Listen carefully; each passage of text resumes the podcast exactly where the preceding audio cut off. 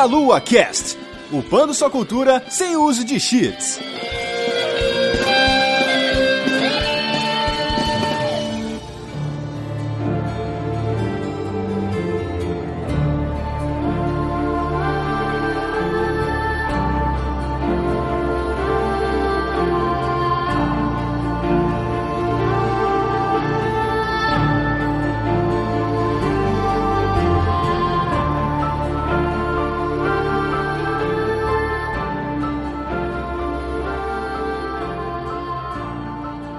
Saudações, queridos ouvintes. Está começando mais um Meia Lua Cast. Eu sou Renato Seveniani, estou aqui com o Caio Nobre. E aí, meus queridos? Nada é verdade, tudo é delícia.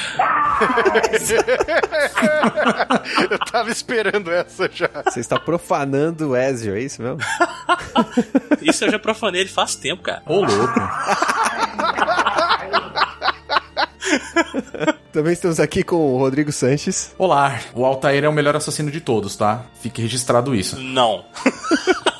Muito bem, muito bem. E também estamos aqui com o Matheus, o professor Barbado. E aí, pessoas? Aqui é Matheus, professor Barbado de Curitiba, Paraná. E deixa eu pegar meu naviozinho aqui, eu vou ali no Caribe libertar uns escravos, eu já volto, tá? Olha, Beleza, mas você tá levando quantos navios pra enfrentar os outros ali? Só um, só um, um navio com 12 canhões de cada lado só. Vou enfrentar Beleza. uns navios lá com 100 de cada lado. Mas não tem problema, eu consigo me virar. Pra essa cena, apenas um é necessário, cara. eu ia de canoinha, invadir o navio e matava o capitão ainda. Vou, vou mandar uns, uns barrilzinhos explosivos na sua direção. Isso, os barrilzinhos explosivos é muito bom, cara. não, mas tá de boa, sabe por quê? Porque o navio do professor Barbado ele faz drift no mar. Exato.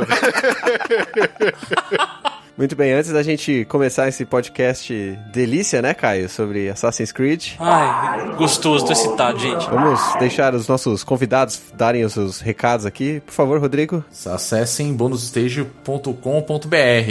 É isso, vocês vão encontrar os meus trabalhos lá, né? Isso. É basicamente isso, né? É. E a gente promete que em breve a gente volta com o podcast. Tô esperando. Acho que a última vez que, a gente gra- que eu gravei com vocês, eu falei a mesma coisa. Acho que faz um ano já.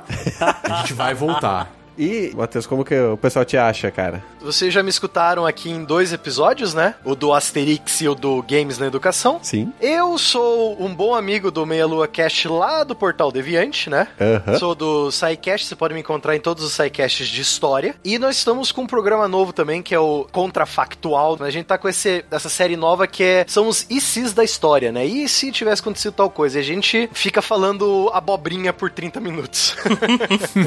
se quiser checar lá, Contrafactual e os SciCast, né? Lá do ladinho do Meia Lua, lá no Portal Deviante. Isso, muito bem. Então, agora que a gente vai ali pegar o barco pra poder chegar até o outro lado dos recados. Exato. Hashtag volta Ezio.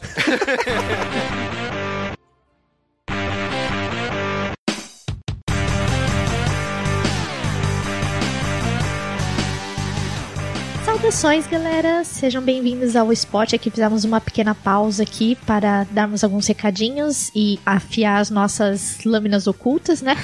aqui é Vanessa Banhammer e eu estou aqui com meu querido amigo Rodolfo Cunha. E aí, galera? Tá com a lâmina preparada aí, Rodolfo? Tá, tá prontinho pro abate.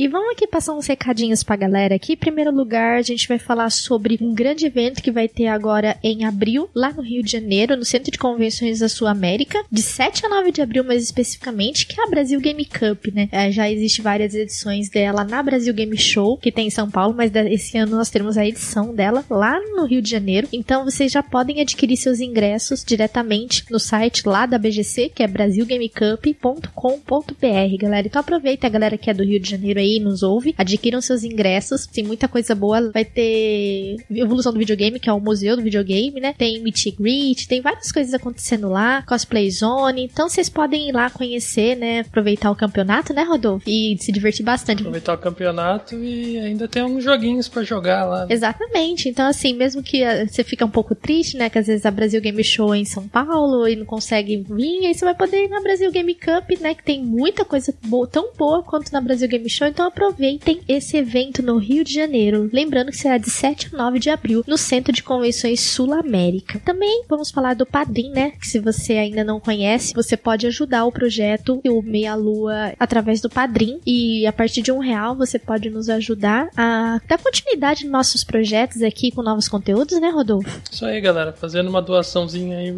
a partir de um real, aí vocês já estão ajudando a gente. Exatamente. Vocês ajudam a Delícia a crescer. E vocês podem também fazer o pagamento no boleto bancário, caso você não tenha cartão. E se você tiver cartão, pode ser o internacional ou nacional aí. E é bem tranquilo, bem seguro. Aí vocês podem acessar diretamente o www.padrim.com.br barra meia lua e serem padrinhos da Delícia. E por último, se você quer divulgar o seu produto Delícia aqui com a gente, você pode entrar em contato diretamente com a Juliana no e-mail juliana@agenciaprotons.com.br eu vou pôr a barba do Rodolfo para vender lá com a Juliana, né? Porque a barba dele é super valiosa. Tô vendendo, hein, galera? Pagando bem, eu vendo. Isso aí, galera. Bora voltar pro parkour aí do Assassin's Creed e bora usar as lâminas ocultas aí, galera. Então lá que esse cast tá demais. Exatamente. Bora lá, galera.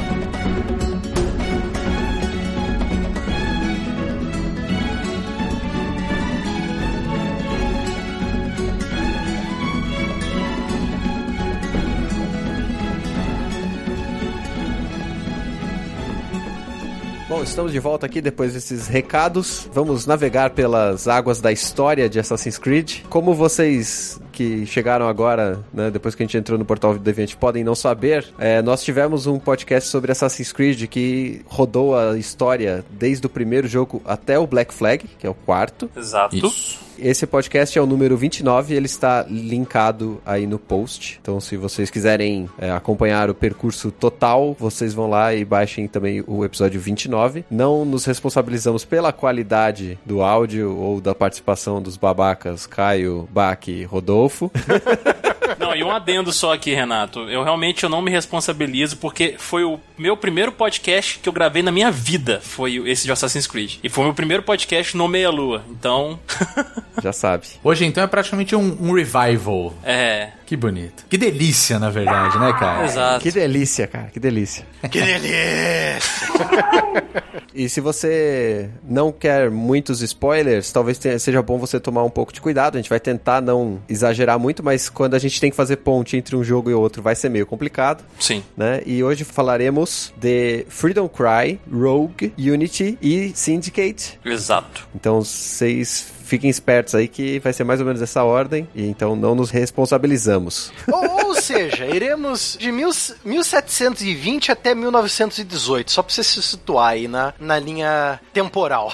É. Com pequenos flashbacks. Exato, e grande parte do spoiler é histórico, né? Muito bem, a gente terminou o podcast número 29 falando de Black Flag. Exato. E o Black Flag foi seguido pelo Freedom Cry. Exatamente. Então, por que, que a gente colocou ele na pauta aqui pros ouvintes mais assíduos, até, até que gostam de Assassin's Creed, podem estar em dúvida, por que, que a gente colocou uma DLC na pauta? Porque vocês conheceram o Adewale, né, que foi o co-capitão do Edward Kenway no, no Black Flag, né, do Gralha, que é o navio dele, e eles lançaram essa DLC que se passa 20 anos depois dos eventos do Black Flag, com o Adewale já também um assassino, né, no final do, do game ali do Black Flag, muitos aí que jogaram podem se lembrar que eles estão tendo uma conversa, né, o Adewale e o Edward, e ele acaba por ficar lá no onde os assassinos estão intocados e tal, e acaba por virar um assassino mais pra frente. Então a gente tá citando ele aqui porque ele também tem uma participação no Rogue, que a gente vai citar daqui a pouco também, entendeu? Sim. E a história dele é muito interessante. O personagem Adewale é muito bom, sabe? Então, assim, o Freedom Cry, ele tem uma história, assim, basicona por ser uma DLC, então ele não vai ter a quantidade de horas que tem um jogo, um jogo principal da franquia, óbvio, né? Sim. É meio que a história do Adewale, ele ela vai assim, tipo, ele como o capitão do seu próprio navio. Sim. Pro ouvinte imaginar, ele pega ali o final do Black Flag, o final da- do jogo Black Flag, onde que o, o Edward eh, já se considera um assassino ou ajuda os assassinos, né? Ele já tem um outro imediato. Uhum. O Edward ele volta pra Inglaterra e o Adwale fica no Caribe com os assassinos. Exato. Nessa época, 1720, 1730, muitas guerras ainda aconteciam entre as potências coloniais europeias, principalmente por causa disso, colônias, né? Sim. Nas colônias você precisa de escravos para trabalhar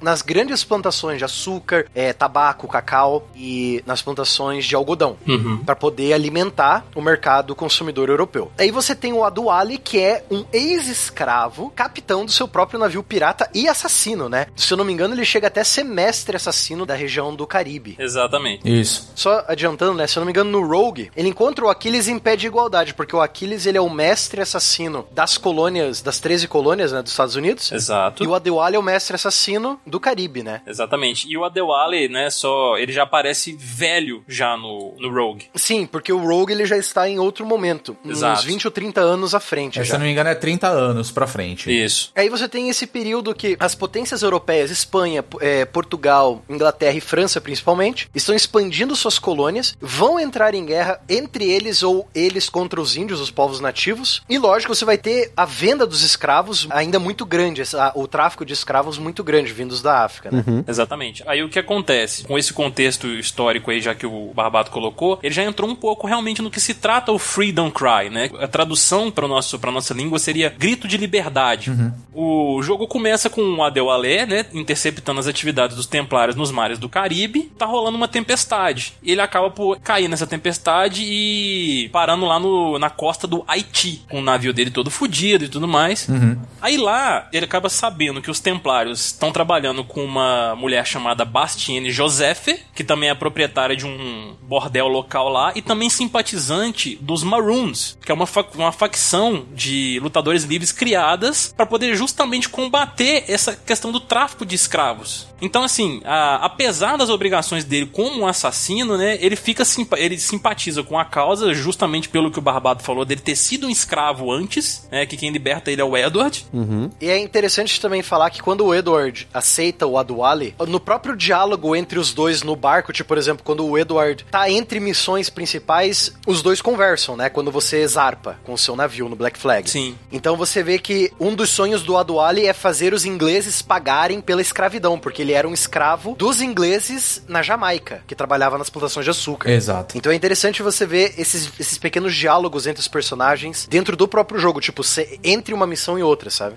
Isso é muito bom. Aí, ele, como ele simpatiza com essa causa, então ele ajuda também os Maroons, né? A dar um jeito nessa questão do tráfico de escravos lá que tá acontecendo no Haiti. E eles invadem, né? Um dos navios lá que normalmente acontece essa troca de escravos, que chama Experto Credé, o nome do navio. Que passa a ser o navio do Adewale depois. Como ele perde o dele, né? Por conta da, tempestade do início do game, ele acaba pegando esse navio pra ele. Nesse meio tempo, ele também fica sabendo de uma conspiração que tá acontecendo ali, né, no governo de uma província francesa que tem lá, onde um tal de Pierre de Fayette tem planos para poder fazer uma expedição científica clandestina lá, para poder medir a curvatura da Terra, co- coletar dados, ge- dados geográficos e tal, para poder vender por um preço maior, né, quem, quem pagar mais, na verdade, de forma que ele possa conseguir um poder naval que ninguém possa superar, e de forma que ele possa também a dominar aquela região. No caso, o Adewale, ele vai também lutar contra esse cara para poder impedir que ele domine toda a França, porque ele também tá junto ali nessa, nessa questão de tráfico de escravos e tudo mais. Então, basicamente, o Freedom Cry funciona ao redor disso aí, entendeu? Olha só que interessante, você falou dos Maroons. Uhum. Tem um episódio na história chamado A Primeira Guerra Maroon, que aconteceu entre os, os Maroons, os escravos jamaicanos, contra as autoridades coloniais britânicas na- na- no Caribe. Uhum. Então, essa história do Adewale nesse DLC é baseada em um acontecimento histórico real, que foi essa Guerra Maroon, né? A Primeira Guerra Maroon. É, faz todo sentido, né? É, A Ubisoft sempre faz isso. Ele pega um contexto histórico e insere a ficção do Assassins ali no que já existiu, fazendo algumas adaptações e tudo mais. Assassin's Creed é como fazer algo útil com teorias da conspiração, né?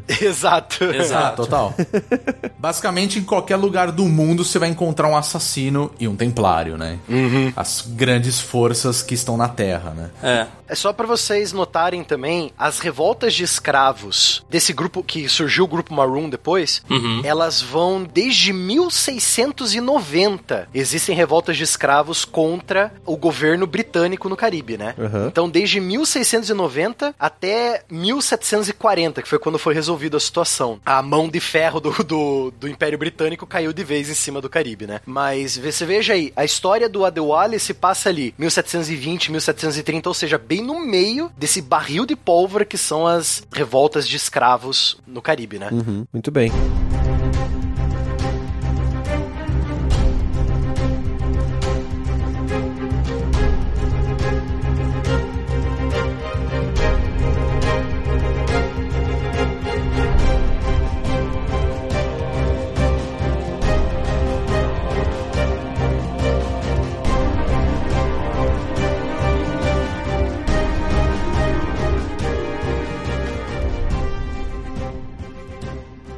Essa história, né, termina fazendo uma ponte com a Del Ale, como a gente tá explicando, Uhum. pro próximo título, que é o Rogue, que já se passa 30 e poucos anos, né, depois desse do Freedom Cry, Isso, exatamente. que historicamente seria próximo à Guerra dos Sete Anos e da Guerra Franco-Indígena. Exato. Olha só que interessante você ter falado disso, e é por isso também que eu gosto muito do Rogue. Uhum. Ele se passa num período em que muitos historiadores consideram em que a primeira guerra realmente mundial aconteceu, que foi a Guerra dos Sete Anos. Só que tem que explicar uma coisa também. Por que mundial? Porque aconteceram batalhas em quase todos os continentes. Então você teve batalhas nas Américas, tanto do norte, central e do sul. Você teve batalhas na África, você teve batalhas na Índia, nos mares do Pacífico, na própria Europa. Uhum. Então, ou seja, é uma guerra mundial porque ela não atingiu só as potências na Europa, ela atingiu as colônias também. Então você teve batalhas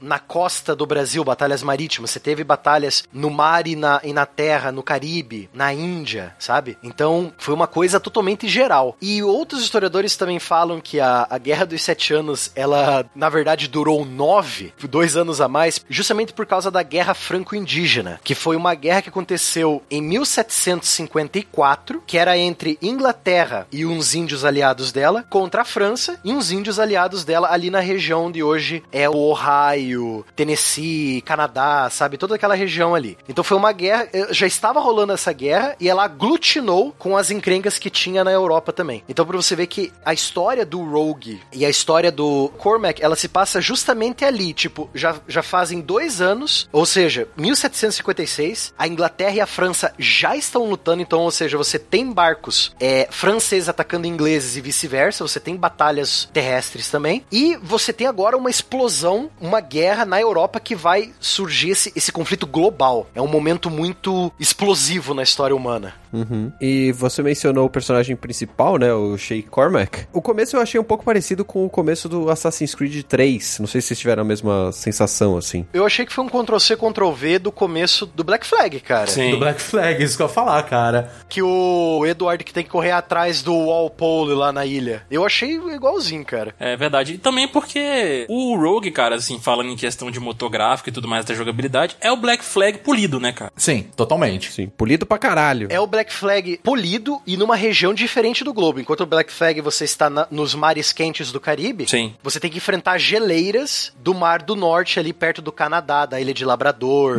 No máximo, no máximo ali Nova York. Uhum. Você tem que enfrentar toda aquela região ali, uma região muito fria. E nesse caso, a história acontece logo após, né, os eventos de Black Flag, né? Ele é bem sequenciado, né? Porque o Black Flag pega um período muito grande também de tempo, né? É, exatamente. Ele começa o enredo dele um tempinho já depois do Black Flag, né? Tanto é que a gente citou a história do Adeu Ale no Freedom Cry, e no Rogue ele já tá bem mais velho, ele já é um mestre mesmo. Então passa um bom tempo aí, desde o Black Flag pra poder, pra poder acontecer o Rogue. Desde o Black Flag até o Rogue, bota aí. Eu tô chutando 50 anos. É, por aí mesmo. Entre, entre as do- os dois acontecimentos, sabe? Sim, basicamente, porque o Adeu Ale tá bem velho já. Começou lá em 1700, estamos em 1750, 1756. Sim. Nesse período o Edward já morreu e tudo mais. A gente começa no presente, no caso aí, no presente é um ano após os eventos do Black Flag. Ah, sério? A gente precisa falar do presente mesmo? Eu acho o presente legal pra quem é fã da- do lore, né, de, de Assassin's Creed, quer conhecer os outros assassinos, quer tentar amarrar as pontas, né, que, que ficaram soltas e tal. Uhum. Mas eu acho jogar no presente um saco. Mas é. Não, eu também acho um porre. Eu concordo com o Renato, eu jogo Assassin's Creed, sinceramente, pelo passado. Aí quando vai pro presente, eu acho um saco, cara. Falei, meu Deus, deixa eu terminar isso aqui logo pra eu voltar pro. pra eu voltar pro meu barquinho, sabe? Essas coisas assim. É, eu, eu acho interessante só falar uma coisa, que o Desmond tinha morrido já, né? Desmond já se foi há muito tempo ali.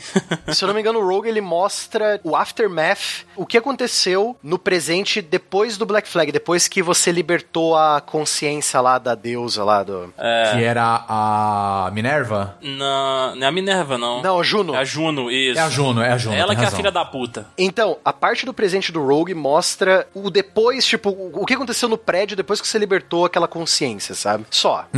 Só contextualizando a galera melhor, como eles se passam basicamente juntinhos ali, né? O presente, pelo menos, que é o Black Flag e o Rogue. No Black Flag, ele mostra exatamente o final do 3 logo no início, né? Mostrando o que aconteceu com o Desmond e tudo mais lá.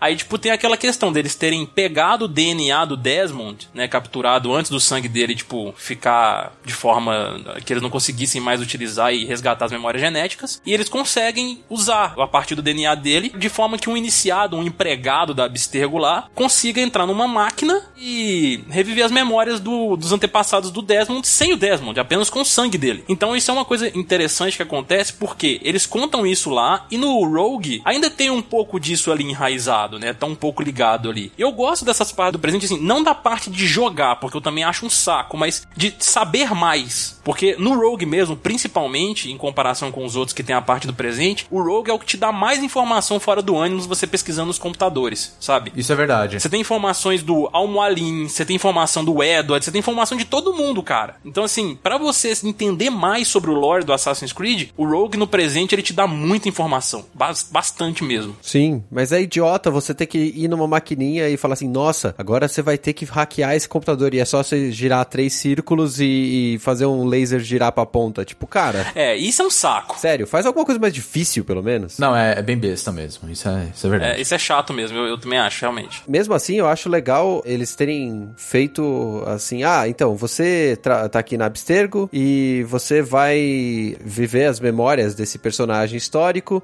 pra que a gente possa fazer um filme, sabe? É, o- o- a desculpa da Bistega é a melhor, cara, porque eles falam com os caras que eles têm que reviver essas memórias de forma que eles possam capturar e criar um entretenimento bem perto do que aconteceu do real para as pessoas se divertirem, conhecerem de forma bem real mesmo o que aconteceu e tal, sabe? Ah, desculpa, maldita de. Eu, pra ser sincero, eu achei hilário. Porque aí você coloca a Abstergo como uma companhia que copia as outras, sabe? Tipo, ela viu o sucesso que os Piratas do Caribe da Disney fez. Hum, eu posso fazer melhor. Total. Assim como o Unity, eles aproveitaram o sucesso dos Miseráveis, que voltou, e aí os caras falaram, vamos fazer isso. Mas depois a gente falar disso, não tem problema. Quando eu falo que Abstergo é a cara e o focinho da Ubisoft, a empresa, ninguém acredita em mim, cara.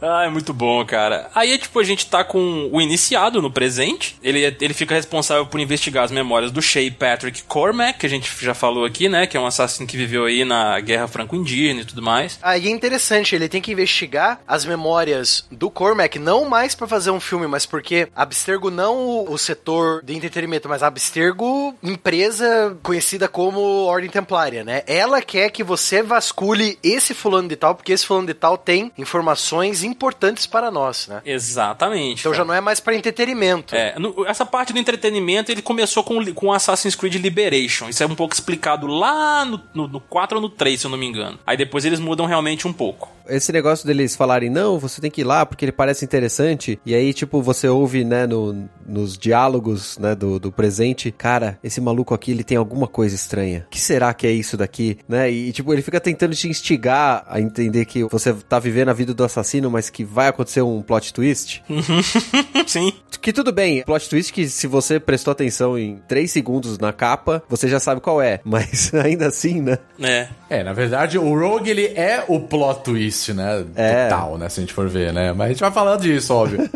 depois daquele cara que explodiu minha mente quando eu tava jogando com o filho do, do Edward, e ele era um mestre templário mandado pelos templários para fazer a ordem na, nas colônias, Uhum. depois daquilo lá eu falei, ah, já saquei o jogo da Ubisoft já. Aí não caí mais, sabe? Sim, sim. Aí no momento da sincronização, um vírus invade o sistema e corrompe todos os servidores da Abstergo, né? Por que não? É, por que não, né? Exatamente. Aí, no, com o edifício todo bloqueado, o protagonista aí sem nome, porque desde que o Desmond morreu, a gente tem um protagonista aí no presente sem nome. É só uma pessoa que revive as memórias lá e acabou. E é a primeira pessoa, né? É a primeira pessoa, exatamente. É basicamente a gente. Aí, a Melanie LeMay, que ela aparece no Black Flag também, ela pede pro cara continuar explorando as memórias do Cormac, né? Num esforço de limpar o sistema. Essa é a desculpa que ela inventou. Ela falou: ah, continua trabalhando aí enquanto a gente vai resolver as paradas aqui. Exatamente. Aí nisso a gente já começa no passado, né? A gente é apresentado ao Shay, que é um novo recruta na Irmandade dos Assassinos aí, trabalhando pra ninguém mais, ninguém menos do que Achilles Davenport, que pra quem já jogou os Assassin's Creed aí vai bem lembrar que ele é o mestre do Connor, que é o protagonista do Assassin's Creed 3. Só por contexto, Assassin's Creed 3 se passa em que ano? Desde o Connor criança até a idade adulta dele, se passa de 1760 até 1781, se eu não me engano, 82. Ou seja, o Rogue tá se passando antes, né? Isso, bem antes. É, o 3, eles fizeram uma sequência e o 4 é, na verdade, antes. Isso, na verdade, na sequência histórica seria assim: o Black Flag, o Rogue e o 3. Essa é a sequência histórica. Isso aí. É, porque vale lembrar que o Connor, na verdade, ele é neto, né, do Edward. Exato. Que é uma coisa louca, né? Que é tipo assim, o Edward tem um filho que se revolta, vira um templário. Aí ele tem um filho que se revolta, vira um assassino, entendeu? Então fica aquela treta ali entre gerações, né? Mas, enfim, ó, um contexto já até foi passado já isso daí. É, só por curiosidade, pra quem quiser saber mais, essa questão da linha Kenway, o Edward, Hayton e Connor. O livro Assassin's Creed Renegado, que é do Assassin's Creed 3, né? Que é muito bom, inclusive. O início do livro conta a história do Hayton desde pequeno. Ah, legal. Sabe, ele não conta a história do 3 como a gente viu no jogo, não, ele sempre acrescenta um pouco mais. Então começa do Reitan pequeno, aí explica tudo, sabe? Tipo, desde o que aconteceu com o Edward. Ah, esses filha das putas querem fazer dinheiro, velho. Puta que Que pariu. malditos, né? Você compra o jogo lá, 120 reais, você tem que comprar a porra dos livros ainda, cara. Descobri, a Ubisoft acabou de criar uma nova DLC, a DLC de livro. ah, ah, você quer saber mais da história? Compre esse livro, que esse livro é uma DLC. Compra aí. Ah, tomar no zóio, Ubisoft. Exato. Eu tô esperando um pouquinho pra ver se sai o DLC do filme, pra eu poder ir lá assistir completo, mas acho que não tá, não tá Exato, rolando. é. Você quer ver? O DLC do filme vai ser o, o Blu-ray versão estendida. Exato, cara. É pelo menos foda. o filme não saiu bugado, né? Tem essa. Pelo menos.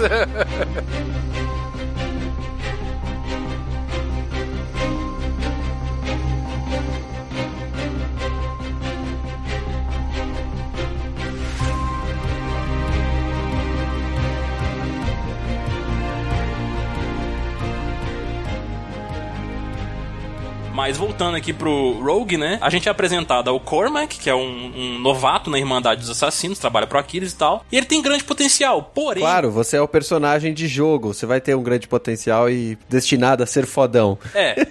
assim como o Altair, ele é arrogante, ele é insubordinado, ele não aceita muito bem as ordens e tudo mais. É, ele é um pirralho, cara. É um pirralho, exatamente. Chegaram nele e falaram assim, ó, tira esse capuz aí que você é moleque. Aí o Aquiles, ele acreditando que ele seria mais responsável se ele tivesse uma tarefa à altura, ele incube o Shay de ir atrás de uma célula templária que tá atrás de um, de um artefato precursor, que seria basicamente uma caixa de madeira, que seria capaz de rastrear as peças do Éden. Sim. Obviamente aparece em todo o game aí, basicamente. É o radar das esferas do dragão, esse Tarakoi. é basicamente isso, cara. Aí esse artefato, ele tinha sido roubado dos assassinos aí pelos templários após um terremoto que tinha ocorrido no Haiti alguns anos antes, né? Aí com a ajuda do Benjamin Franklin, que a Ubisoft adora colocar personagens históricos realmente assim, Leonardo da Vinci, George Washington, todos aparecem nas franquias do Assassin's Creed. E Benjamin Franklin tá aqui e ele ajuda a descobrir a, a localização aí desse artefato que fica que tá em Lisboa, né, de acordo com ele. E o Shay tem que ir lá pra poder pegar a parada. Sim. Aí no meio tempo, o Shay começa meio que a questionar assim, as- a- os motivos dos assassinos e tal, por que, eles não têm uma conversa, um dialoga com os templários pra poder chegar no meio termo e tal, coisa de moleque, né? Normal. Ele questiona pra caramba, questiona, né, na verdade, as ordens superiores, né? Ele questiona. O Benjamin Franklin, que é templário, basicamente, né? Sim, exatamente. Ele tem um quê ali de templário mesmo. Ele é X9 dos caras, basicamente é isso. X9.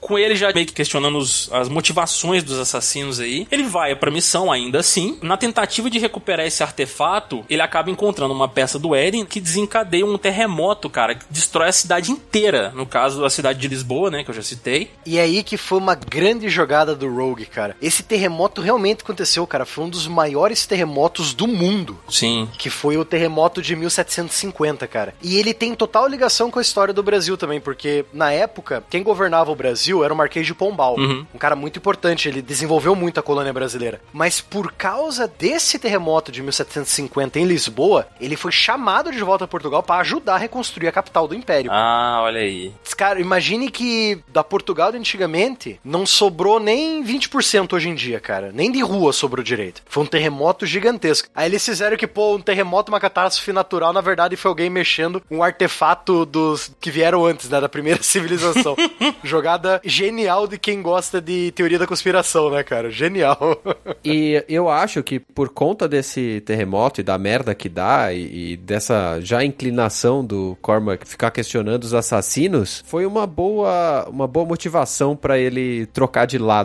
É. Eu senti jogando que era justificável, manja? Tipo, ele não tá trocando de lado só por fazer birrinha, Não, né? mas é totalmente, cara. É, é, Ubis- é Ubisoft barra Abstergo convertendo você pra apoiar os templários. Pois é. Mas se você for ver, que nem você falou, faz todo sentido, cara. Porque ele, ele já fica questionando o mestre dele, né? Sim. Aí ele, ele questiona, ele fala, pô, mas vocês têm certeza que tem que fazer isso, cara? Pô, meu, eu acho que esse não é o caminho certo, cara. Não, vai lá e faz. Aí ele vai, consegue pegar o, o artefato, consegue escapar. Lisboa tá um terremoto ferrado lá, que é, fudeu tudo. Aí ele consegue, quando ele volta, fala assim, mano, você sabia que ia dar bosta. Sim. Você matou todo mundo, cara. O culpado é você. Então faz muito sentido é, esse ódio, né? É. Vindo dele. Você, pô, cara, se me bota uma missão que eu tô ligado que eu vou ter que matar todo mundo, pô, você é um, você é um genocida, você é um maluco. E sabe o legal também dessa ligação? É que antes mesmo disso, do Shea ser mandado lá pra Lisboa, chega o Aduale falando que a missão para a cidade de Porto Príncipe, que é a capital do Haiti, Sim. falhou também e causou um terremoto. Exato.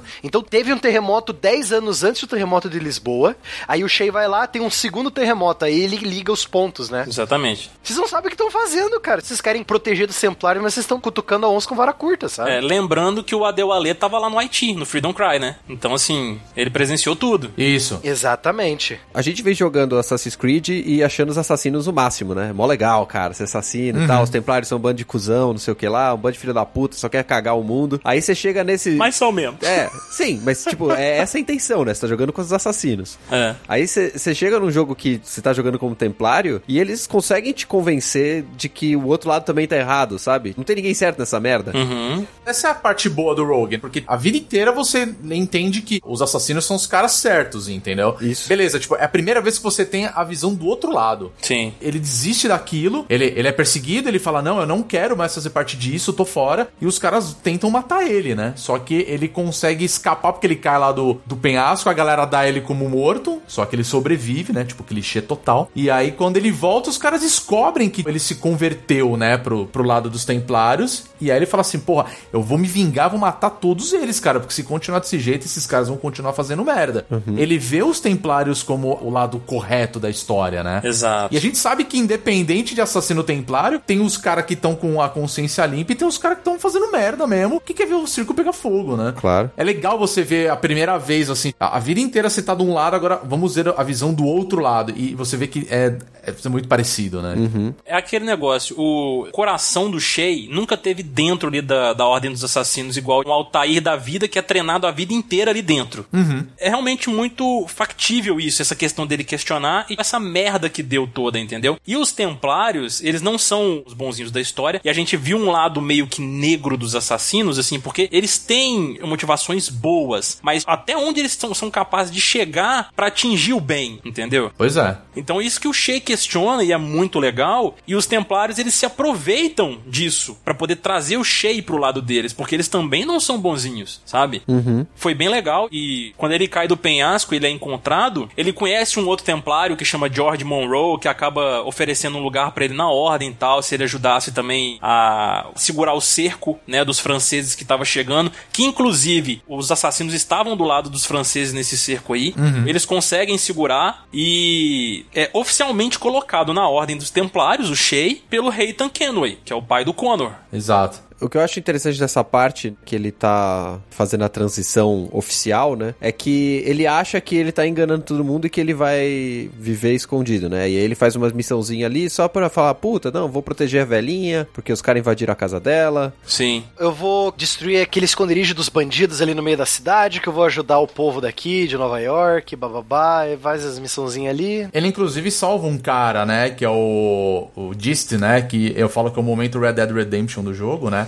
Aquele cara claramente é um cowboy, né? Então aí, é quando ele fala, porra, esse cara aqui é ponta firme, já que eu sou templário, né? Vou perguntar se ele tá afim de colar na gente, né? E aí começa o grande, a grande história do jogo, né? Sim, exatamente. Nesse momento ele acha que, beleza, vou só fazer isso daqui, depois eu sigo minha vida, né? Só vou pagar minha dívida aqui de terem cuidado de mim, depois sai fora e sumo, né? Uma das motivações do Shay também pra ele se virar pros Templários, ele fala com o Reitan que pra ele as peças do Éden são artefatos espalhados por todo mundo que estão em, loca em locais específicos e garantem o equilíbrio do mundo. Tá rolando esses terremotos porque você tá tirando uma peça que deveria estar no seu lugar e tá fudendo com tudo, cara, com o equilíbrio, entendeu? Por isso que rola o terremoto e destrói a cidade toda. Todas as vezes, igual aconteceu no Haiti e agora em Lisboa. Sim. E você tem que evitar outros, né? Exato, porque os assassinos eles, eles não vão parar, eles vão atrás de todas as peças antes dos templários. E os templários se aproveitam disso, como eu falei, porque eles também estão atrás dessas peças, para proveito próprio. Isso é muito legal, cara. Ficou muito bom a história do, do Shea em cima disso aí. Aí o, ele começa a jornada dele nos templários, depois que ele é convertido aí totalmente pelo Reitan, e junto com ele, ele vai matando, cara, cada um dos seus antigos amigos aí, cara. Infelizmente, ele mata o Adeualê, cara. Não, não, cara.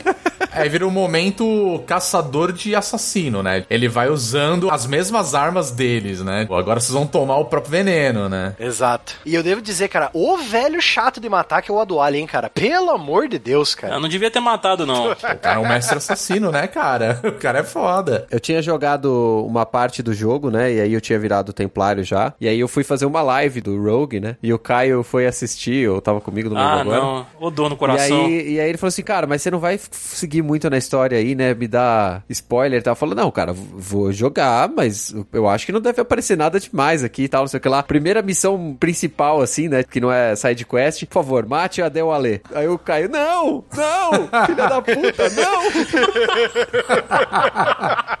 Foi, cara, não mata Del Alê, não, velho. Sacanagem. Porra, não, não, não faz isso com meu coração. Infelizmente acontece, não tem jeito de escapar disso aí, cara. Todo mundo morre um dia, não é mesmo? Inclusive o Adel Ale, né? É, exatamente. É uma pena, porque ele é muito legal. Eu acho um puta personagem da hora. Nó demais, cara.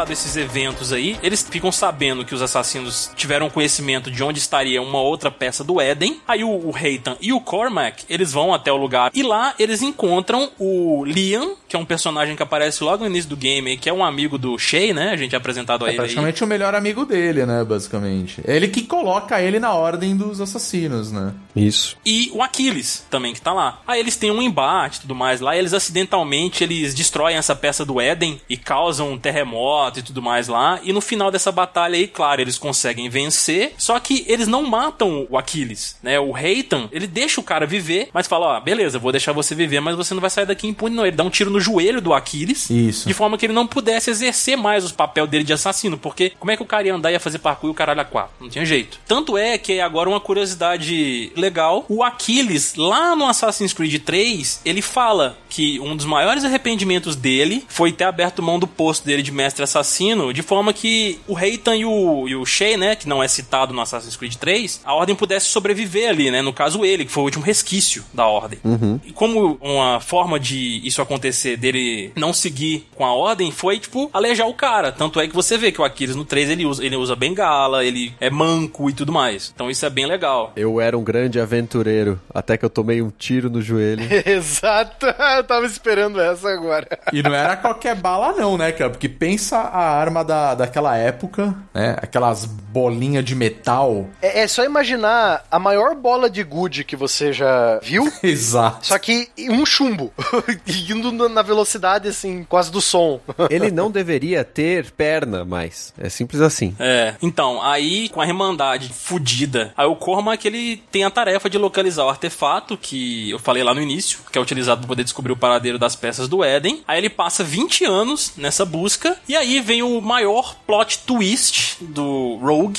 Que a gente vai descobrir que ele, na verdade, é o início do Unity, que é o próximo jogo que a gente vai falar, que ele para lá em Versalhes, né? O Shea chega lá, na França. Pera aí, antes de você falar o plot twist, é interessante que por conta da mobilidade dos barcos Uhum. é, e da região onde você tá ali e a relação da guerra é, Dos sete anos. É, e, e França e Inglaterra, né, envolvidas, e você ter ido até Lisboa, né, passar pela Europa e tal. Tem algumas missões, quando dá uns bugs no Animus lá, que você vai pra França, né? Sim. Pra, pra fazer essa ponte com o Unity aí, né? Uhum. Isso. Você vai pra França, você está na França e é um bug e de repente tem um dos bugs tem que salvar o Benjamin Franklin que está em Paris também, sabe? É Isso. bem bizarro, cara, bem bizarro. É, Exato. porque na história o Benjamin Franklin tá lá porque ele vai conversar com o rei da França, né? Que ali, se eu não me engano, era o Luís XVI. Não, Luiz XV é o Era o 15, tá. E aí eu, eu sei que ele tá lá junto, eles vão juntos, né? E aí o Shai ele vai justamente pra essa missão que dá o início ao, ao Unity, né? Exatamente. Por que, que a gente fala que ela dá início ao Unity? Se você não quiser saber, pule os próximos 15 segundos. Spoiler alert, pá! Exatamente. o Shay, ele encontra o artefato lá em Versalhes, como eu falei, e ele mata o Charles Dorian, que é o pai do Arnaud, que é o protagonista do Assassin's Creed Unity, que é o que acontece logo no início do game ali. Sim. Entendeu? Que a gente vê o cara sendo assassinado e a gente não sabe quem. Então, foi o Shay que fez aquilo. Filha da puta. Minha cabeça explodiu, velho. Minha cabeça explodiu. Exatamente, cara. Eu tava jogando o 3 e descobri que o Rafen era templário. O- esse é o, é o segundo melhor plot twist que esse, esse jogo já jogaram na minha cara, cara. Sim. Essa do Shay ser o assassino do pai do Arnaud, cara. Nossa, eu, eu caiu-me o queixo, cara. Vocês jogaram qual primeiro? Eu joguei o Unity primeiro. O Caio também jogou Unity É, os caras aprenderam a fazer essas ligações, né? Porque até então a gente tinha lá, vai, o, o Altair, tinha o, o Ezio e depois o, o Connor. E, Aí do nada os caras começaram a lançar o Black Flag, aí você começa a entender que, pô, peraí, isso se passa antes. Aí você começa a ver que tá tudo interligado entre eles, né? Sim. O que justifica de uma certa forma toda a história de Assassin's Creed, porque a gente tá falando de DNAs e etc. É. E só assim pra poder explicar as coisas, né? Ô, ô Sanches, eu acho que essa, essa ligação já começa no Assassin's Creed Revelations, cara. Desmond, ele tá em coma no Animus, Isso, é isso mesmo. sendo transportado da Europa para os Estados Unidos de novo. Ele tá em coma, só que o cérebro dele tá entrando em colapso porque as duas memórias, a do Altair e a do Ezio, estão entrando em conflito. Isso, exatamente. Então, o cérebro do Desmond já não sabe se ele é o Desmond ou se ele é o Altair, se ele é o Ezio. Então você já vê que essa ligação entre dois heróis da, da franquia já começa aí, cara. Então, a, como a Ubisoft viu que deu certo, hum, vamos continuar com essa, né? Uhum. Bugou, né, o cérebro, a cabecinha do, do Desmond mesmo. É, ele ficou tanto tempo exposto ao Animus ali, né? Tanto lá dentro, revivendo as memórias, que realmente fudeu a cabeça do cara, entendeu? Eu acho que o fato de jogar o Unity antes de ter jogado o Rogue fez bem. Não saber o início do Unity e descobrir só no final do Rogue, sabe? Jogar ao contrário, eu acho que fica mais legal. Eu concordo que o efeito fica legal, cara. Eu gostei do efeito de você jogar o Unity e depois. Ah, vamos ver esse Rogue aqui que saiu junto que eu não dei muita atenção, né? É. Eu acho que o efeito do plot twist é maior. Sim. Se você assistiu Rogue One ah, recentemente, cara, é basicamente o mesmo sentimento. Exato. O que a gente pode entrar no mérito aqui também é o fato da gente ter dois jogos no mesmo ano, né, cara? E um pra sétima geração e outro pra oitava geração de consoles, né? É, é, é aí que eu acho, Renato, que não foi uma jogada legal da Ubisoft, Não. cara. Não, com certeza não foi. Eu também acho que Não, não. aí eu já tenho que criticar, aí já eu, eu professor de história, dando uma de crítico da, da indústria dos videogames, né? Essas empresas AAA, cara, elas têm feito cagada após cagada, sabe? Pouca gente tem falado, ah, vocês falam que eu sou chato, mas eles continuam fazendo as mesmas merda, colocando microtransações em jogos que custam 120 reais e não sei o que, sabe? Aham. Uma das cagadas da Ubisoft é ela começar a cagar um Assassin's Creed por ano. E toda vez que, que era lançado, saía meio bugado e tal. Aí veio o lançamento do Unity, cara. Aí veio aquela merda, sabe? É. Aquele negócio bugado. Levei um mês pra poder jogar o co-op com um amigo meu que eu e ele a gente comprou pra jogar juntos. E a gente teve que esperar um mês pra eles estabilizarem a porcaria dos servidores. Aí eu jogando o single player, o meu o Arnaud caía pelo chão, ficava bugado em parede, sabe? Textura não aparecia. Foi um shit show assim, Não, sabe? sem contar é, os famosos olhos voadores, né? E aquela dentadura. que ele foi o grande bug, né, do jogo e o mais icônico. Exato, não tinha textura nenhuma o rosto. Nossa, que horrível, cara. Eles precisam ferrar com um jogo de uma franquia que tava dando muito dinheiro pra eles perceberem que eles estavam fazendo merda e não, peraí, vamos, né, um passo pra trás, vamos ver o que a gente tá fazendo de merda, sabe? É só assim que, infelizmente, essa indústria funciona. Eles têm que ver, tipo, até o momento em que, pô, peraí, o, o Black Flag no lançamento deu tanto, o Unity deu só metade do Black Flag, que é um- uma geração nova, o que aconteceu, sabe? Então eles só veem quando o erro é tarde demais, sabe? Isso que é ruim. Cara, eu peguei o jogo na pré-venda, olha só, na pré-venda. Aprendeu, Caio? Aprendeu que não é pra comprar na pré-venda, seu filho da puta? É, fica a dica, tá? No primeiro dia, velho, eu não consegui jogar. Não consegui. Não, não deu, não dá, cara, não, não deu. Não dava, cara. Você podia ter o, você podia ter o PC da NASA. Não dava. Não, é bem, é bem complicado mesmo. A maior prova de ganância da Ubisoft e, tipo, menos pensamento no consumidor aí foi eles terem lançado os dois jogos juntos, cara, que não tinha necessidade. Exatamente, exatamente. Entendeu? Eles, eles podiam ter dado um espaço. Lança o Rogue, dá um espaço, sei lá, tava programado pra sair o Unity em novembro, né? Lança o Unity lá em junho, julho do outro ano e lança o Rogue em novembro aí. Otimiza a porra do jogo, deixa o negócio redondinho e tal. O pessoal que fosse pegar o Unity depois de jogar o Rogue ali no final e, tipo, visse aquele, aquele início do Unity, ligasse com o final do Rogue, ele, caralho, tipo, pô, sabe? Ia ser foda, cara, do mesmo jeito, entendeu? Mas não. O que eu acho mais absurdo é que, assim, o Rogue, ele é um jogo muito bem acabado. Sim. Ele é o último da geração dele, sabe? Só que ele é curto. Sim, provavelmente ele seria maior se não tivesse o Unity. Daria pra fazer um port ali pro, pro Xbox One um pouquinho depois, sabe? Lança o remaster, essas coisas assim que a galera adora. Que dá dinheiro de qualquer jeito, né? Exato. Ma- Mas, na verdade, eu acho que esse foi justamente o grande problema pra Ubisoft. Não tô defendendo os caras, tá? Aham, sim, Até sim. porque eu, eu- eu sou completamente é, a favor de você meter o pau mesmo nas, na indústria em si. Mas eu acho que esse que foi o grande problema dos caras. E o Unity é indefensável, né? Pois é. E assim, vamos falar, é, voltando um pouco pro, pro Unity mesmo, a história do Unity, ela, ela não é ruim. Não. Ela é uma história muito legal. Só que acho que o, o que pegou mesmo foi o seguinte: o jogo ele é de 2014 e foi assim: o PlayStation 4, o Xbox One tinha acabado de ser lançado. É, é quando os caras estão começando a, a desenvolver jogo pra, tipo, ó, essa aqui é a nova plataforma. A gente tem que fazer essa bagaça rodar lindo, maravilhoso. Aí eu sinto pena de quem faz os jogos, os produtores, tipo, o, o artista. Exato. Aí chega um memorando de fulano de tal lá da Ubisoft Montreal, você é da Ubisoft Paris que tá fazendo lá o negócio. Ele, ó, chefia que é isso pra amanhã. Mas como não dá?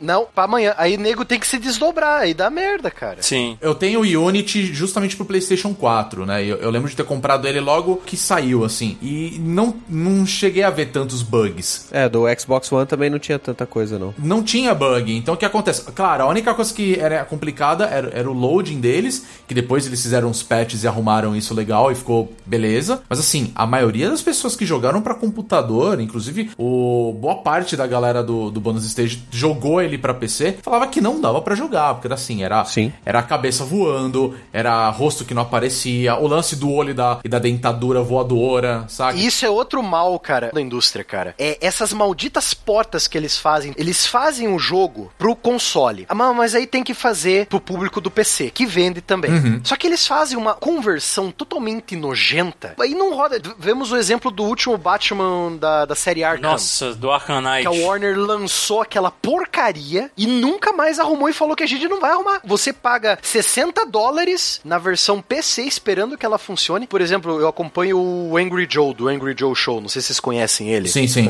O, o PC dele é da NASA, velho. E não rodou aquela porra de jogo. Tinha drop de FPS, tinha textura faltando. É nojento, Então, cara. e esse é outro caso também de jogo que a, a gente, quando recebeu o jogo pra, pra testar, a gente recebeu pra PlayStation 4 e roda liso. Sim. Sem problema nenhum, cara. Tipo, eu joguei ele, legal. Uma coisinha ou outra, assim e tal, e beleza. Bugs normais de jogos desse nível, né? De jogos normais, é, aquela coisa toda. Eu dava risada do Caio na época, porque eu tava jogando no Xbox One e eu conseguia jogar e ele chorando que eu Filha não conseguia. da puta. Filha da puta. É, eu tô jogando, eu tô jogando, você não. É, assim, dá uma risada de, de escroto só, né? Mas só. o- Sim, porque sim. É, é triste, cara. Você compra o bagulho porque você é viciado na série. Aí, tipo, você compra o que supostamente é pra ser a melhor versão, porque o PC é ilimitado em, em poder, né? Sim, você pode ter uma máquina a- a- da, da forma que você quiser, entendeu? E aí você perde pro Xbox One, cara, que a gente sabe que é muito limitado em hardware, né? Mesmo sendo bom, é muito limitado. Não, mas esse é o problema, Renato. As empresas, elas estão tão acostumadas assim, tipo, nós vamos fazer um jogo pra esse console. Esse console tem essas características. Só que quando eles transportam esse jogo pro mundo do PC, eles não ligam a chavinha dentro da cabeça que não, peraí, tem vários PCs, tem uma, uma quantidade ilimitada de combinações de hardware que você tem. Aham.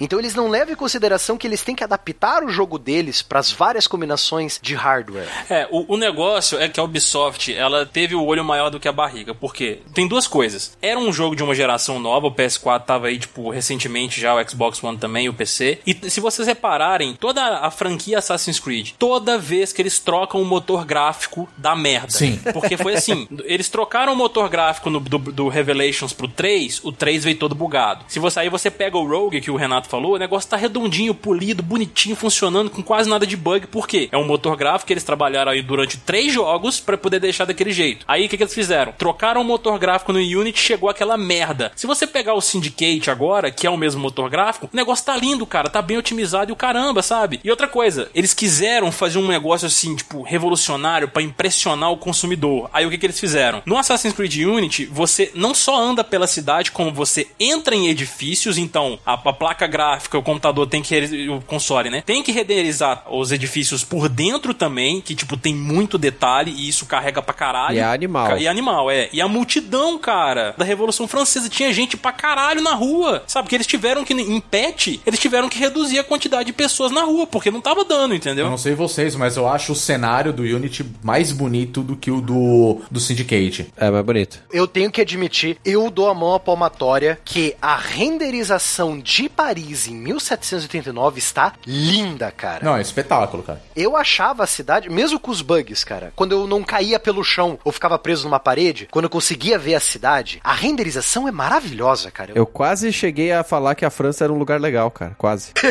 Exato.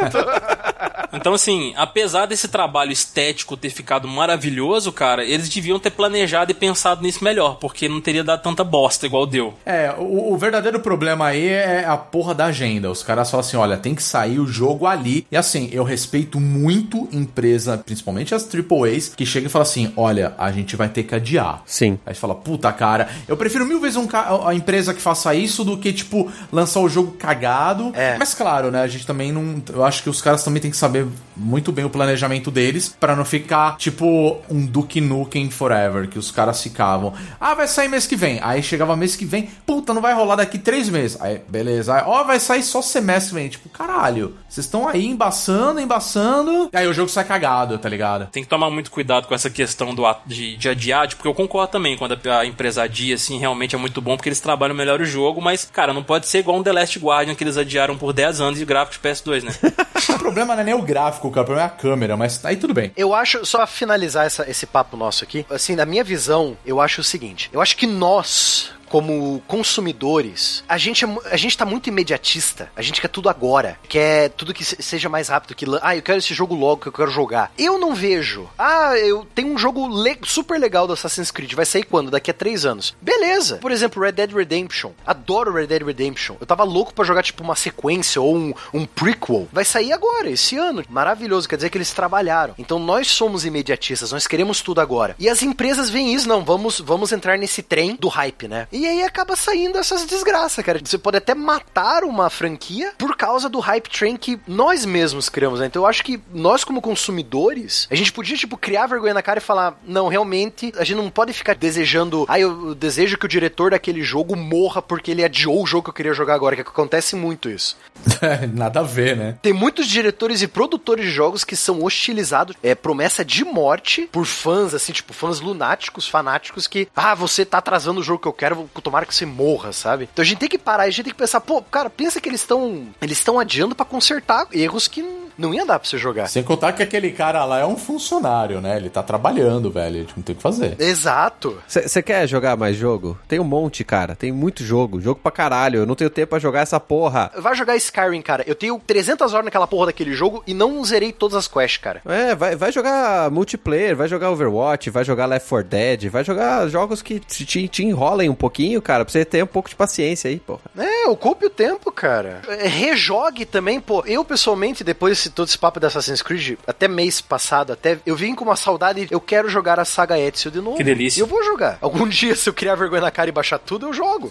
Por isso que eles te entregaram o Collection aí, cara. É. Um remasterzinho bacana. Pois é. Exato. Bem-vindo à Rádio 2.0. Monetize conteúdo em áudio, anuncie, ouça, presencie o nascimento de um mundo feito de som. cloudradio.com.br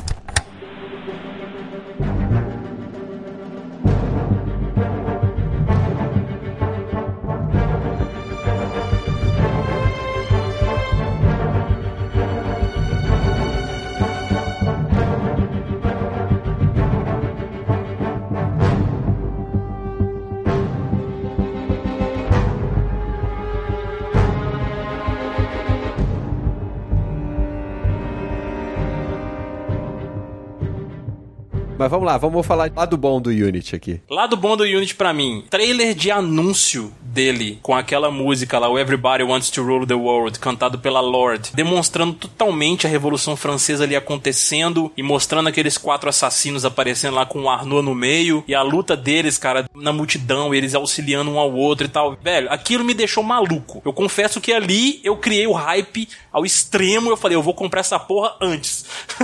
Eu concordo totalmente com você, Caio, porque eu uso esse vídeo de lançamento pra dar aula sobre a Revolução Francesa até hoje. Nossa senhora, eu seria um aluno feliz ao seu lado, barbado. eu vou pause a pause com o vídeo, analisando com os alunos. Olha ali a Bastilha no fundo, você vê canhões atirando, destruindo o telhado. Lógico que é tudo CG, né? Não é o motor gráfico do jogo. Mas é uma coisa linda de ver. É um colírio para os nossos olhos ver aquilo. A gente adora ver isso. Eu uso, cara, direto. Pra falar da Revolução Francesa, aquele vídeo de lançamento é genial, cara. Olha, aquele trailer lá só faltaram eles cantarem, né? Porque olhou e falei, gente, parece os miseráveis. É aquela coisa toda, França, vive la revolution, aí já, e já viu, né? Fraternité, igualité. Eu falei, pronto, cara, agora o bicho tá pegando. Aí, mas realmente, não entrando num quesito histórico, a pegada de aparecer quatro assim, se auxiliando, aquela- aí você fala, rapaz.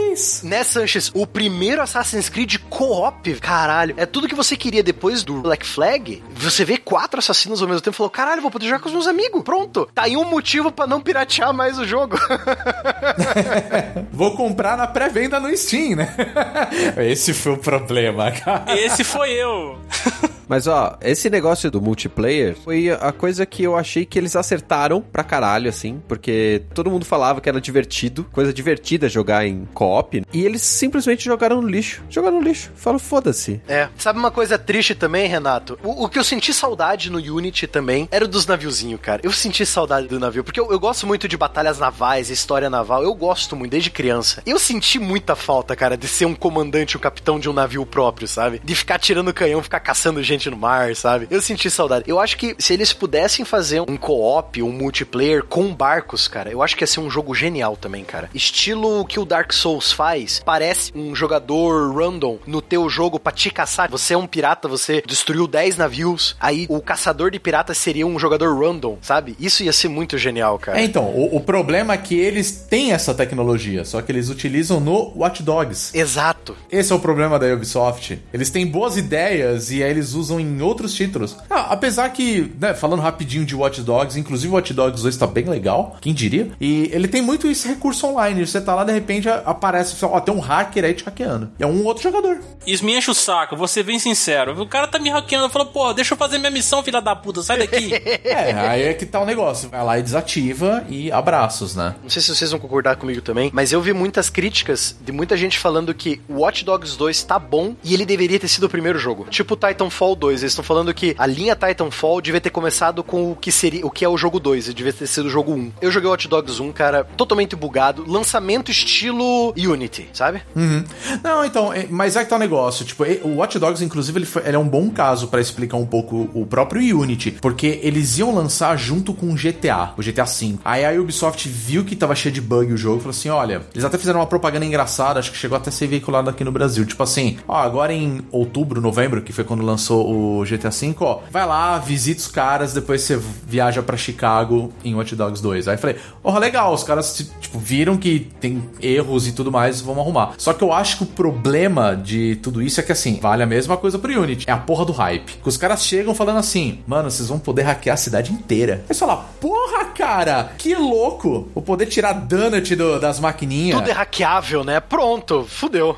É tipo a hype do No Man's Sky. Tá vendo todas as estrelas aqui? Você pode visitar todas. Exato, você vai fazer o que você quiser. Aí não faz, tá ligado? Você fala, caralho, velho. Você fica, o No Man's Sky, você fica três horas fazendo combustível para sair do planeta, cara. Aí você fala, porra, velho. Aí você chega num planeta que, sei lá, um amigo teu descobriu. Você não encontra o cara, velho. Aí você, puta, velho. Aí você chega no planeta para fazer combustível para sair desse planeta pra ir pra outro planeta. Exato. Aí você fala, sério mesmo, cara? Então acho que o problema foi o hype, porque se você pegar os vídeos da primeira exibição do Hot Dog, você fala, caralho, isso daqui tá, tá muito bonito. Não vai ser assim. Tá muito bonito. E aí teve o lance do downgrade, aquela coisa toda. Então, assim, é, eu acho. Eu sei que a gente tá falando de Hot Dogs, mas assim, o resultado do Hot Dogs em si, ele é interessante. Porque o, o primeiro Hot Dogs, na verdade, ele é uma história sobre vingança. É isso, cara. A diferença é que você, você é um hacker e consegue fazer algumas coisas, entendeu? Ele tem suas limitações, afinal de contas. Afinal, ele tinha que sair pro Wii U, né? Nenhum hacker ele é um semideus ali que consegue controlar todos os equipamentos eletrônicos do mundo. Não dá. E no final, tá vendo? No final, acho que, acho que nem chegou aí pro, pro Wii U, né? Eu nem lembro se. Não, tem, tem sim. Watch Dogs tem pro Wii U. Chegou depois, mas chegou. chegou, né? Ah, né? Ok. Parabéns para vocês ainda Nintendo, por estar tá jogando um jogo bugado. Só que Watch Dogs 2 não, ele já quebrou completamente o, o paradigma, tá ligado? Tipo assim, ó, existe aqui também, afinal estão falando de São Francisco, é outra história, outra pegada, e aquela mesma pegada assim, ah, a gente consegue hackear algumas coisas aqui. Você não vai controlar uma cidade inteira, você não tá jogando Civilization, você entendeu? E, e outra coisa, tem uma ponte muito legal com o primeiro Watch Dogs, no spoilers, mas tem uma ponte muito legal, e faz todo sentido, e vai ser igual Assassin's Creed, cara, ouve o que eu tô falando. Tem pano para sair o 3, o 4, etc. Eu vou ver um dia em que a Ubisoft vai ligar esses hackers com os assassinos, cara. Ah, deve ter referência ali no meio. Com certeza, cara, com certeza. Nada é verdadeiro, tudo é hackeável. Vamos falar da história do Unity, né? A gente não falou nada ainda, né? Vamos fazendo uma, uma rápida recapitulação o período do Unity. Nós estamos em plena Revolução Francesa, onde literalmente cabeças rolaram. Historicamente falando, a Revolução Francesa é um prato cheio para teóricos da conspiração e jogadas políticas por baixo do pano, sabe? É muito bom porque muitos personagens que aparecem no jogo, eles são reais e eles realmente fizeram 70% do que fizeram no jogo. Lógico, não eram templários nem assassinos. Por exemplo, o principal inimigo do jogo, se eu não me engano, é o Robespierre, que é o líder dos jacobinos. Só pra você ter uma ideia, a França estava um caos, estava sem comida, teve duas, não foi uma, foram duas secas gigantescas que acabaram com o estoque de grão do país. O sistema era totalmente feudal, os nobres e os membros do clero, né, os padres, os bispos, não pagam absolutamente nada, tem todos os direitos e nenhum dos deveres. Curioso, né, essa situação aí. É curioso, né? e aí você tem o chamado terceiro estado que era o povão. Só que aí você tem um problema. Esse povão, que eu explico pros meus alunos também, ele mistura os burgueses, comerciantes e até donos das primeiras fábricas, pessoas que ganham dinheiro, mas não são considerados nobres nem clero, ou seja, tem que pagar imposto, e o pobretão camponês que tem que ficar plantando batata, sabe? Então, você tem 98% da população francesa sendo tratada como lixo por 2% da população. Tava na cara que a França explodiu algum dia. E ela explodiu. Em 1789, você teve um, um dos maiores levantes populares da França. Eles invadiram o castelo no meio de Paris chamado Bastilha, que era uma prisão, um símbolo do poder do rei no meio da capital francesa. Uma aspas rapidinho. Cara, essa foi a primeira vez que eu consegui entender o que era a Bastilha. É, porque deixa tá tudo ali, Exato, né? né? Porque é difícil você fala a queda da Bastilha e você vê aquela foto meio am- amarelada dos livros de história. Ah, é uma torre redonda. Não, é um castelo. É um castelo retangular que virou prisão e estoque de armas do exército real. Então eles invadem ali para libertar alguns presos políticos e para pegar as armas e os canhões do castelo, para poder tipo, pronto, tomamos a capital, aí a revolução se espalhou. Então é- essa é a cara do Unity. É esse estado de calamidade pública. Só pra gente fazer uma amarração aqui com a história do jogo, você começa o jogo como criança, né? Brincando lá no, no palácio. Não qualquer palácio, o Palácio de Versalhes. Palácio né? Versalhes, exato. Seu pai é assassinado pelo Shea, certo? E aí você fica putinho e tal, e vai ser criado pelo pai da sua amiguinha de infância. Ele é adotado pelo Delacer. Ele é um templário aí. E a menina é a Elise, que ele conhece lá. Tem nome mais francês que esse não tem. É, Tem, Jean-Luc, né? Jean-Jacques Jean-Pierre. Tem o Jacques Demolay também. é. ah, o Jacques Zemolay já é outra história. E aí você tá lá como um fanfarrão, bebendo, jogando e perdendo apostas, arranjando encrenca. E nesse vai e vem aí você acaba é, se tornando um assassino na queda da Bastilha, basicamente. É, exatamente. O ele é preso porque o Delacer ele é assassinado pouco antes disso aí e eles pegam ele com o Delacer morto, né? Eles encontram ele, no caso, as- as- os policiais, porque ele, ele vai encontrar a Elise num baile que tá acontecendo, eles matam o cara lá, eles encontram ele ao lado do corpo e aí assumem que foi ele que matou, Um mais um é dois. exatamente, e aí levam ele pra Bastilha. E lá ele conhece um assassino que chama Belek. e olha que coincidência, era amigo do pai do Arnaud. E reconheceu o Arnaud por causa do relógio que o pai do Arnaud deu pra ele. Exatamente. Ele fica impressionado pelas habilidades de combate do Arnaud, que eles lutam lá dentro, né? E ele, tipo, reconhece, igual o Barbado falou, o relógio dele, né? Ele assimila na hora. E, pô, pô, esse relógio é seu pai. Ele, aí ele conta que até então o Arnaud não sabe de nada dos Templários e Assassinos. Aí ele conta toda a história, que o pai dele foi um assassino e tudo mais, e oferece a ele um lugar na ordem. E aí começa a su- sua missão. Aí tá acontecendo a- o que o Barbado já falou, né, da queda da Bastilha, tá acontecendo nesse exato momento aí. Exato. Entendeu? Aí é a oportunidade perfeita pra eles fugirem dali. Aí ele- o Arnaud começa toda a sua jornada pra se tornar um assassino aí E também. convenhamos, né? Um cara que tava preso na Bastilha e que fugiu ou que morreu, tanto faz, né? Pois é. Ninguém nunca vai saber. Olha só que interessante como esse período da história francesa é um prato cheio pra jogos tipo Assassin's Creed. Nessa época, quando eles prendem o rei e cortam a cabeça do rei e da rainha também, né? Luiz 16 agora. Isso. Luís XVI e Maria Antonieta. Gente, ele já contou o final do jogo, tá? Mas esse é o final do jogo? Eles, eu não cheguei a zerar porque tava todo bugado o meu jogo. Não, o Luiz XVI ele é assassinado, sim, mas faz parte do plot. É, aí você tem esse julgamento popular do rei, o rei é condenado aí à guilhotina. Quem comanda a França nessa época? Da queda da Bastilha até a- o corte da cabeça do rei. Você tem essa Assembleia Nacional e você tem três tipos de partido político. Você tem o partido da esquerda, o partido da direita e o partido do meio. O partido da esquerda era conhecido como jacobita, que eram os mais radicais. Eles queriam acabar com qualquer ligação dessa nova França com a França antiga, a França medieval. Aí você tinha o pessoal da direita que eram os girondinos. Os girondinos eram os mais, não, calma lá, vamos pensar, vamos pouco ao pouco, sabe? Eram os banqueiros mais ricos, os comerciantes mais ricos, que não tinham espaço político, agora tem. O pessoal da esquerda era mais aclamado pelo povão. É por isso que a gente tem essa ideia de esquerda, direita, socialista, neoliberal hoje em dia. É por causa da Revolução Francesa. Não é socialista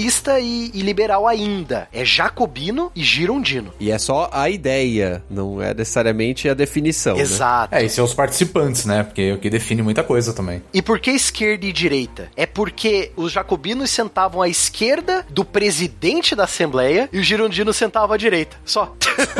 E o pessoal do meio é conhecido como planície. Esse pessoal, vocês vão identificar muito com um grupo político brasileiro, porque esse era o pessoal que o lado esquerdo e o lado direito brigava pra trazer um pro lado do outro, tipo, comprando, sabe, tentando fazendo favores, convencendo, não apoia a minha ideia, não apoia a minha, sabe? Então o pessoal da planície Esse é o que tá sempre do lado do ganhador, né? isso, o pessoal da planície é tipo um partido político do Brasil que é- é, tem um P, tem um M, tem um, sabe?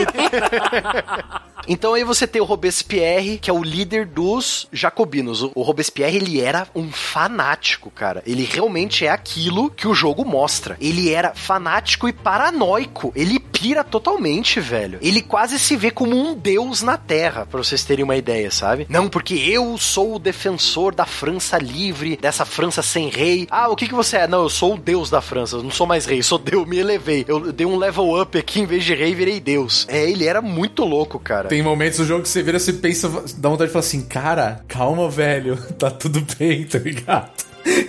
tá muito legal nesse jogo, porque ele é maluco. Foi tão gostoso quando a Alice dá um tiro no maxilar dele, pra ele calar a boca. Nossa. Ele é maluco, eu garanto, cara. Ele é tem fontes históricas, cartas, listas, sabe, pesquisas, fontes primárias de gente que viu ele. Ele era maluco daquele jeito, cara. Ele era. Você falou de pesquisa, esse jogo é impressionante em questão de pesquisa, cara, em todos os quesitos. assim.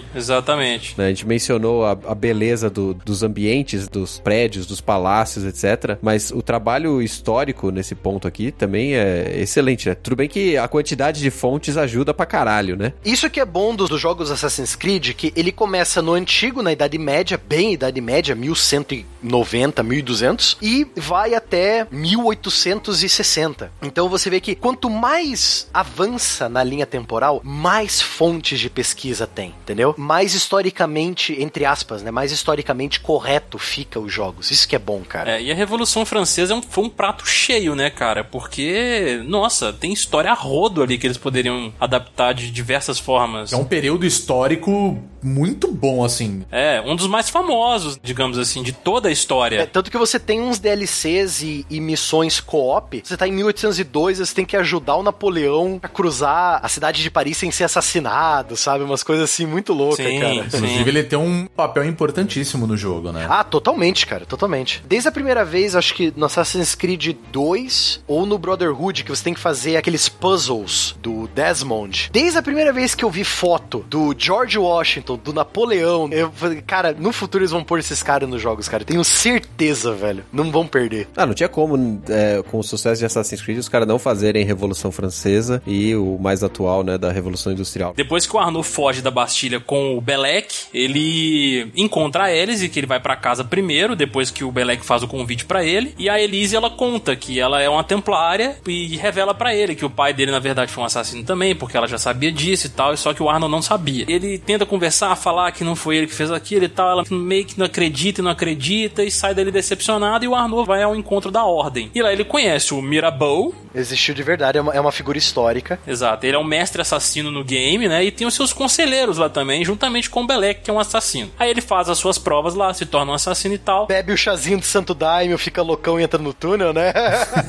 Exatamente, cara, tem isso mesmo. Aí ele, quando ele se torna um assassino, uma das motivações dele, principalmente pra entrar na ordem, é que ele pudesse vingar a morte do Delacer. Mesmo que ele, mesmo ele sendo um templário, ele teve o cara como um pai dele, entendeu? Porque o cara adotou, criou ele durante toda a vida e tal. É, vale lembrar que o Delacerre sabia que o pai do Arno é um assassino e ele não quis envolver o filho dele em respeito dentro da Ordem dos Templários, que acontece no caso com a Elise. A Elise fica muito puta com ele, com razão, né? Porque ela mostra aquela carta que ele tinha que entregar lá de um cara que mandou pra avisar que ele ia, tinha gente que, tava, que ele ia ser assassinado e aí ele não faz, porque ele vai atrás da porra do relógio e aí por isso que dá merda. Então ele meio que vai assim, mão, eu vou descobrir quem é o cara. Então ele tá entrando ali meio que meio vira casaca ali, né? Tipo, tudo pode acontecer, né? E o legal é que ele faz isso no quesito de. Ele descobre, se eu não me engano, que o, o Delacer ele era um templário, só que ele foi assassinado por templários, né? Sim. Muito interessante, cara, esse plot. aí. Exatamente. E o que que acontece? O Mirabeau, que é o mestre assassino aí, né, que ele tem mais contato e tem os seus conselheiros também lá, ele tava querendo, cara, firmar um, um tratado de paz com os templários ali na França, sabe? Então, assim, esse plot eu também achei muito legal, porque mostra um outro lado, não é simplesmente aquela guerra de assassinos e templários. Eles estavam querendo meio que firmar um pouco as coisas ali, né? Deixar as coisas meio que em paz e tal. Aí ele começa essa jornada dele, tipo, acelerando bastante aqui já, pulando, porque tem muita coisa que acontece no meio do caminho. Entra a questão dos sábios, né? Dos sages, que isso começa a ser explorado lá no Assassin's Creed 4, Black Flag, que eles aparecem, esses caras, que é dito que eles têm um DNA precursor. Ou seja, você vê uma cadeia de DNA, que é aquela dupla hélice, né? O DNA precursor, ele tem uma tripla hélice. Forçação de barra, filha da puta, né? Toma no cu essa porra.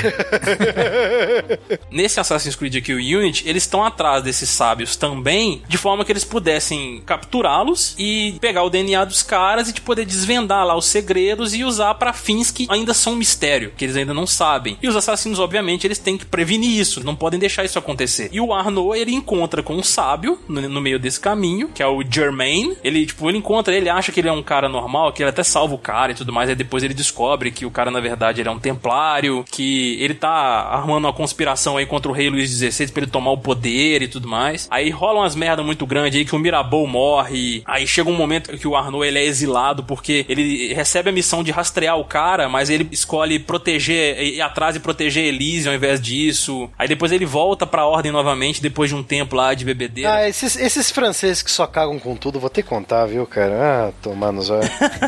Aí quando ele volta mesmo, né, o Germain, que também é um sábio, ele já tá com o poder nas mãos lá na França e o Robespierre do lado dele e tal. Aí eles têm um confronto final, já pulei muito da história aqui. É, eles têm um confronto final ali e o Germain, ele tá com as peças do Eden na mão, porque a, a gente falou da história do Unity, tem um pequeno prólogo ali que eu já até falei do Jacques Demolay, que mostra es- esses artefatos. É um livro e a espada também, que é uma peça do Eden. E no final do game, o Germain consegue recuperar isso pra ele, né, essa espada no caso. Eles têm uma luta ali no final das contas e tal. Obviamente os mocinhos vencem, só que infelizmente com uma, uma baixa. Aí vem spoiler, mas a Elise morre nesse embate aí. Muito, muito triste, é muito foda. A gente vê o desenvolvimento assim dos dois personagens juntos, que é até mais do que a história de assassinos e templários. A gente vê muito desenvolvimento do Arnaud e da Elise, cara, os dois juntos assim. Então a gente meio que cria uma certa empatia ali no meio do caminho. E se você fez algumas coisinhas extras no jogo, por exemplo, ter ficado dentro do palácio lá onde fica a base dos assassinos e pegou as cartas que ela mandava pra ele e for lendo de acordo com o que você vai jogando, né? Além de aumentar o contexto do jogo, você também aprofunda os personagens, né? A relação deles ali. Eu achei isso legal também. Eu li as cartas, todas as cartas da Elise. Muito legal, cara. Eu não Muito. li todas porque eu comecei a querer ver o que acontecia no jogo. E aí eu desisti de ler as cartas.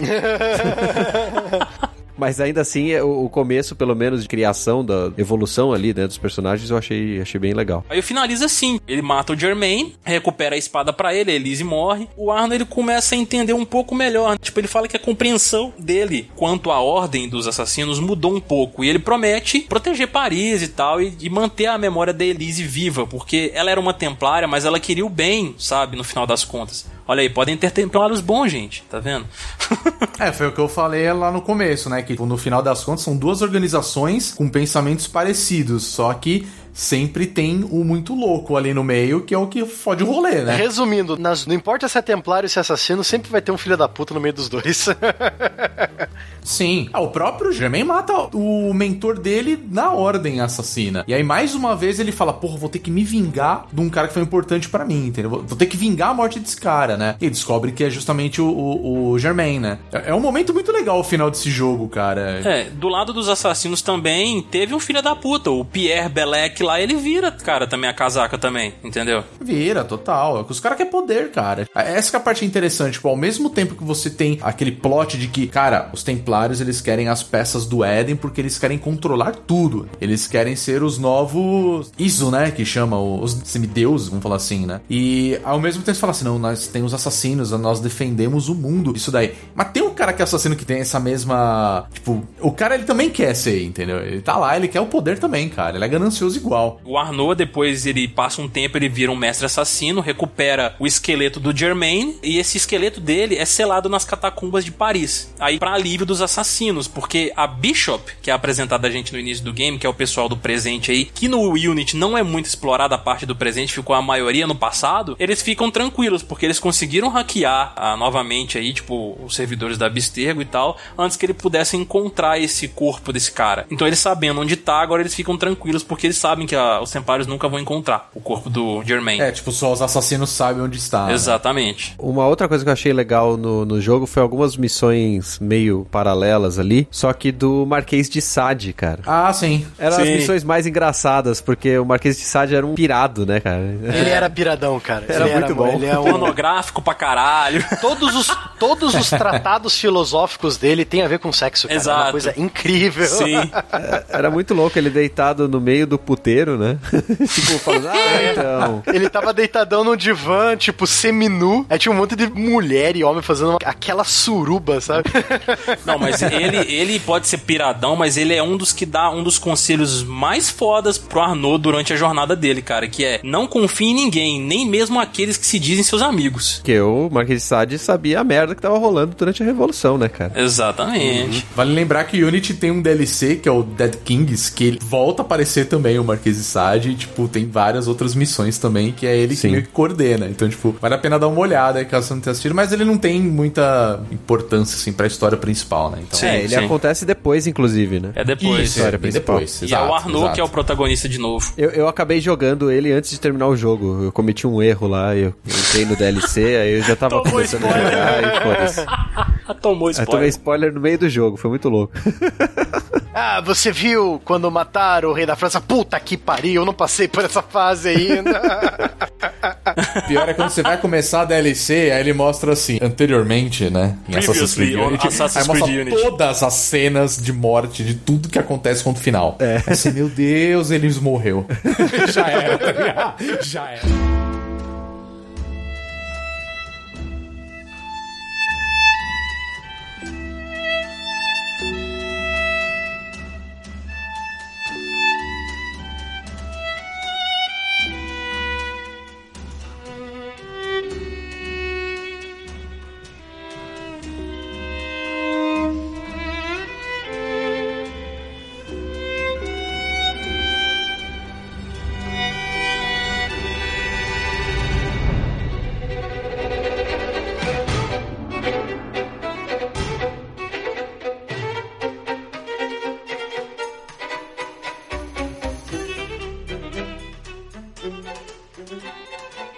Bem, vamos lá. Assassin's Creed Syndicate, que é de 2015. Exato. O, o último anual aí da Ubisoft, né? Graças a Deus. Eles aprenderam a lição. Criaram vergonha na cara. É. Que É. esse é o resultado de que, assim, tipo, português, claro, mas quando uma empresa toma no cu, eles falam assim, puta, a gente tomou no cu, né, cara? Agora a gente Tá bom, tem que. vamos arrumar. Agora, né? Ô, galera, ó, tá aqui, foi mal, mas ó, tá rodando lisinho, tá? Pode de boa. assim, É, desculpa qualquer coisa. A gente tirou uma das partes mais legais do jogo anterior, que era o multiplayer, tá? Mas ainda Sim. assim, desculpa qualquer coisa. Eu gostei dessa decisão deles de focar só no single player, no Syndicate. Eu também gostei, e eu acho que faz mais sentido. Exatamente, porque eu jogo Assassin's Creed pela história, pela campanha e tudo mais, sabe? Pra mim, Ah, eu também. é, o multiplayer e tudo mais assim, eu acho que nunca precisou. Mas já tava pronto, cara. Mas aí é o problema aí, tipo, eles forem implementar essa bosta no Unity, deu no que deu. Mas não foi por culpa disso, cara. Não foi Não, por culpa foi, do multiplayer. esse foi um dos motivos, não foi por culpa Ah, não disso foi, não apenas. Foi. Porque eles tiveram que trabalhar com servidor e tudo mais, o negócio ficava caindo a conexão toda hora, você não conseguia conectar com um amigo. Esse era um dos problemas É, do era um- exato, é, foi um belíssimo problema. Eles viram que eles não tinham cacife pra isso. Tanto que a versão que saiu depois do Brotherhood. É, o Re foi o Revelations, né? Você Do falou? Revelations, que ele não veio com o multiplayer. Tipo, os caras falaram assim: Sim. Ó, vão matar. E eu acho que isso é uma bosta pra quando uma empresa chega e fala assim: Olha, tá aqui o modo single player e o modo multiplayer. Só que é o seguinte, cara: botou um modo multiplayer, mantém esse servidor rodando por pelo menos uns 15 anos, cara. Sabe? Exatamente. Porque, tipo, vai ter um momento que você vai falar assim: Porra, eu não joguei o modo multiplayer desse jogo, vou tentar. Ninguém vai estar jogando. então, E aí vai ser por quê? É porque nós desligamos o multiplayer, porque é realmente, né, não dava pra manter. Porra, então qual por que, que você vai colocar? Pra fazer firula na hora do lançamento? E depois deixa pra lá, ninguém vai mais jogar mesmo? Uma das coisas que foi lição aprendida da Ubisoft, que ela deveria ter feito isso no Unity, que se tivesse feito, teria sido o melhor Assassin's Creed de todos, se eu não tenho dúvida, se eles tivessem lançado o Unity redondinho e tal. Foi aquela questão, cara. Eles tiraram tudo que atrapalhou no, no Unity e, tipo, melhoraram ali no Syndicate, otimizaram o jogo mais. Por quê? Sim. No Unity tinha aplicativo que você tinha que usar pra poder ficar abrindo baú, que era um saco. Nossa, nossa. Era Nossa. um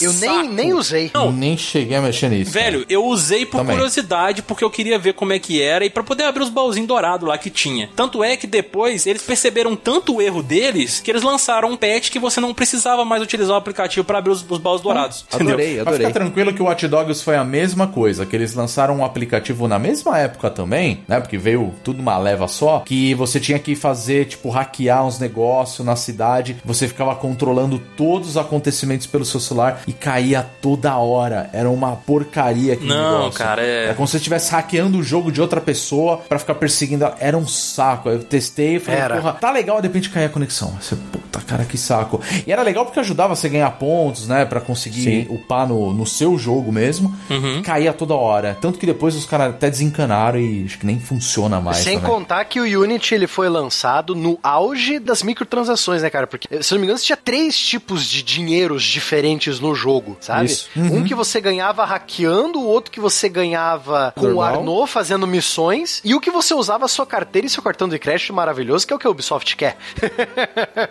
A Ubisoft não entendeu como funcionava isso e jogou tudo junto ali, ficou uma zona. É, aí no Syndicate, cara, eles, tipo, focaram no single player único e simplesmente e saiu um jogo lindo, velho. Porque, assim, é, é o gráfico do Unity mais polido, eles melhoraram bastante ali. Eles mudaram, graças ao Senhor Jesus Cristo, o sistema de combate que no Unity eu não gostei, sabe? Tipo, aquele negócio de você bater três vezes, o Arnaud cansar, porque eles falaram que ia ficar mais difícil, porque não ia ter aquela matança no 4, no 3 e no 2 que era. Eu até eu concordo com isso, que tava muito fácil, mas, porra, do jeito que eles fizeram eu não curti, porque tudo bem eles colocarem os inimigos pra atacarem ao mesmo tempo você ali, que gera um pouco mais de dificuldade, mas o Arnaud bater três vezes e esperar pra depois bater mais três, cara, não. O Unity conseguiu me fazer quase gostar da França, né? Quase achar a França legal.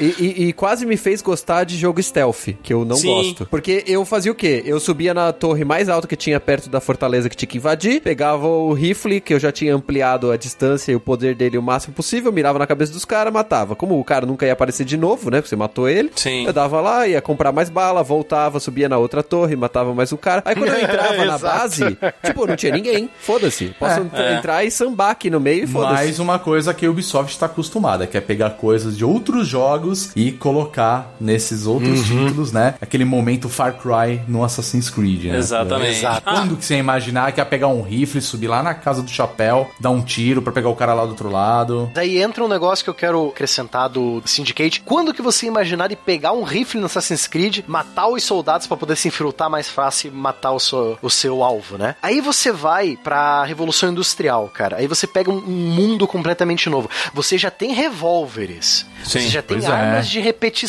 Você já tem rifles de repetição. Você tem quase metralhadoras já. Como que você vai fazer um jogo Assassin's Creed assim? Como que você vai ser stealth assim, sabe? Um Uhum. Lembre-se que não existe, historicamente, não existia o tal do silenciador ainda nas armas, sabe? É, então. Então é um, um conceito completamente novo. Eu estou muito interessado. Eu não joguei ainda, mas eu quero muito ver como que eles trataram essa, essas armas novas do Syndicate, sabe? eu vou tô te dizer, interessado. funciona muito bem, viu? Funciona bem pra caramba ali no jogo, do- do- no Você jogou, contexto dele ali. Eu comecei a jogar. Na verdade, eu nem tenho o jogo aqui comigo. Eu comecei a jogar e me chamou a atenção duas coisas. Antes da gente falar da história, a gente não pode esquecer de duas coisas. Já se passaram 100 anos, né? Da cronologia Exato. de Assassin's Creed, né? A gente tá falando da É Revolução um, é um Industrial. salto, é um salto muito É um grande, cara. salto bem grande perto do que tava antes, né? É comparável ao salto do, do Altair pro Ezio, que é um salto É. de 400, 400 anos, né? É. porque a gente ficou muito preso ali naquela. Do 3, né? Até o Unity. Se você for ver, quatro jo 3, 4 jogos ali, se a gente for contar, né? O Aham. Liberation e tudo mais, num período de aproximadamente 100 anos. Você passa pelo século XVIII inteiro. Exato. E outra coisa que me chamou a atenção é o fato que você consegue controlar dois personagens. E cada um tem estilos diferentes de, de jo- de jogabilidade, né? Uhum, sim. Tô no começo do jogo, eu finalmente lembrei o Caio de me emprestar. E, e assim, eu, eu joguei, sei lá, três horas. E eu ainda não vi essa diferença. É, você vai ter que jogar um pouquinho mais pra frente. Eu digo isso porque eu joguei mais pra frente. Tipo, a Então. jogabilidade dele realmente tá melhor do que a do Unity, tá? Então, bem melhor é, essa questão o que de eu tava falando lá no início, a questão do, do combate foi extremamente melhorado, porque tá Sim. bem mais fluido. Foi mesmo. Tá bem mais divertido, sabe? Tipo, e ainda continua um pouco chatinho, assim, tipo, não chatinho, difícil, vamos dizer assim. Ele tem seus desafios em alguns momentos. É, é, o- exatamente, a dificuldade que o próprio jogo te proporciona. Tipo, exatamente. Você vai exatamente. apertar um botão, matou todo mundo, saca? É, e um- graça, né? uma das coisas desse sistema de combate, pra gente falar rapidinho das mecânicas, que eu achei interessante, que eu até comentei com o Renato. Eu- vocês lembram que lá no Assassin's Creed 3, que isso foi implementado, aquela questão de você finalizar dois a três inimigos ao mesmo tempo. Só que Uhum. isso era muito aleatório em todos os Assassin's Creed. Tipo, ah, você tinha que dar sorte do sinal de alerta lá aparecer em dois ao mesmo tempo pra você conseguir finalizar os dois. No, no Syndicate, que eu achei demais isso, principalmente quando você tá no Clube da Luta, que é um modo lá, um modo de jogo lá que você tem dentro, que é muito divertido, você consegue faz- controlar isso. Quando você tá batendo no cara, agora você coloca ele atordoado. Você pode atordoar dois, três, quatro caras de uma vez ali, à medida que você vai evoluindo também as suas habilidades de combate, você consegue fazer isso mais fácil. Aí quando você vai finalizar o cara e tendo quatro atordoados, eles finalizam os quatro ao mesmo tempo, ou os três, ou os dois. Isso ficou demais, velho. É, mas aí eu tenho que falar, Caio, que você errou muito porque você errou a grande regra do Clube da Luta, que é não falar do Clube da Luta, cara. Me desculpe, mas. você errou feiamente, meu amigo. Mas assim, muito bom isso, cara. Eu gostei demais. E, ah, uma coisa que a gente não citou do Unity, que a gente mais detonou do que falou bem, ele trouxe, cara, o parkour mais fluido. Isso, isso eu admito. Quando, quando eu não ficava preso nas paredes, o parkour era fluido mesmo. É, sabe? Quando você não ficava invisível e não atravessava a parede, era legal o Unity, é isso? O, o Unity teve vários problemas, mas ele é um jogo legal. Ele é, É, cara. legal, ele é muito Não, bom. sim. Ele é muito Sim, bom sim, o sim, Unity, concordo. cara. Assim, não julguem pelos problemas que a gente comentou. Ele é um jogo bom, sim. O Syndicate, então, ele herdou essa parte do parkour do Unity aí que ele já tinha trazido de tão bom. E isso que o Sanches comentou, cara, de você ter agora dois protagonistas. Eu confesso que eu torci bem o nariz quando eles anunciaram que teriam dois. Eu falei, caralho, lá vem. Será que esse negócio não vai dividir muito, assim? Vai ficar meio estranho e tal? Como é que vai se funcionar isso direitinho? Mas eles acertaram muito nos dois protagonistas, porque os dois são ótimos e a forma como você conduz a jogabilidade dos dois, a evolução dos dois personagens também, porque tem árvore de habilidades e tudo mais, funciona muito bem, cara. Assim, tipo, você evoluir um, você não desmerece o outro, você evolui os dois juntos, assim, sabe? A árvore de habilidade é o caralho, é uma parede de habilidades, né, mano? No final do game eu consegui pegar basicamente tudo ali. É, então, porque ele não tá em árvore, ele tá um quadradão, um retângulo gigante, cheio de coisa, e você pega tudo e foda-se. É, exatamente. Então, o legal também disso é que eles se diferenciam muito, né? Porque mesmo você evoluindo eles, você começa a perceber que, cara, essa habilidade é pra esse personagem, cara. E não tem o que fazer. o jogo não te restringe você a comprar habilidades Exato. da Eve para o Jacob e assim e vice-versa, entendeu? Ele não te, ele não te proíbe Isso. disso. Mas o personagem da Eve foi feito mais pra stealth e do Jacob foi feito Exato. mais pra porrada, entendeu? É, ele é um hooligan, né, cara? Vamos, É. vamos combinar. E assim- Ele é, um- ele é porradeiro, cara. Ele gosta de treta. O, o mais e o mais legal do Syndicate que eu achei é que essa diferenciação dos dois em jogabilidade também faz essa diferenciação em enredo. A motivação Ah, dos sim. dois é diferente. Que já falando do enredo, né? Você novamente é o que você tem que encontrar uma peça do Eden, que é a Bishop, né? Que é a do Assassin's Creed Univoltage Pad. Aí você, tipo, encarna, né? O Jacob e a Eve Fry pra poder encontrar essa peça do Eden lá em Londres. Logo de cara, assim, você já conhecendo os dois personagens, você já entende um pouco da motivação deles, porque assim, os dois recebem missões distintas. O Jacob ele tem que ir numa fábrica lá pra poder matar um cara lá que tá fazendo um trabalho basicamente escravo com a galera lá, né, oprimindo o pessoal. É, O que não era raro antigamente, porque nessa época das primeiras fábricas, você não tinha a tal da CLT, as leis trabalhistas, etc. Essas coisas que defendiam não só salário, mas o bem-estar do trabalhador nas fábricas. Os donos das fábricas preferiam crianças e mulheres, principalmente porque eles recebiam um terço do que um homem adulto recebia, entendeu? Sim.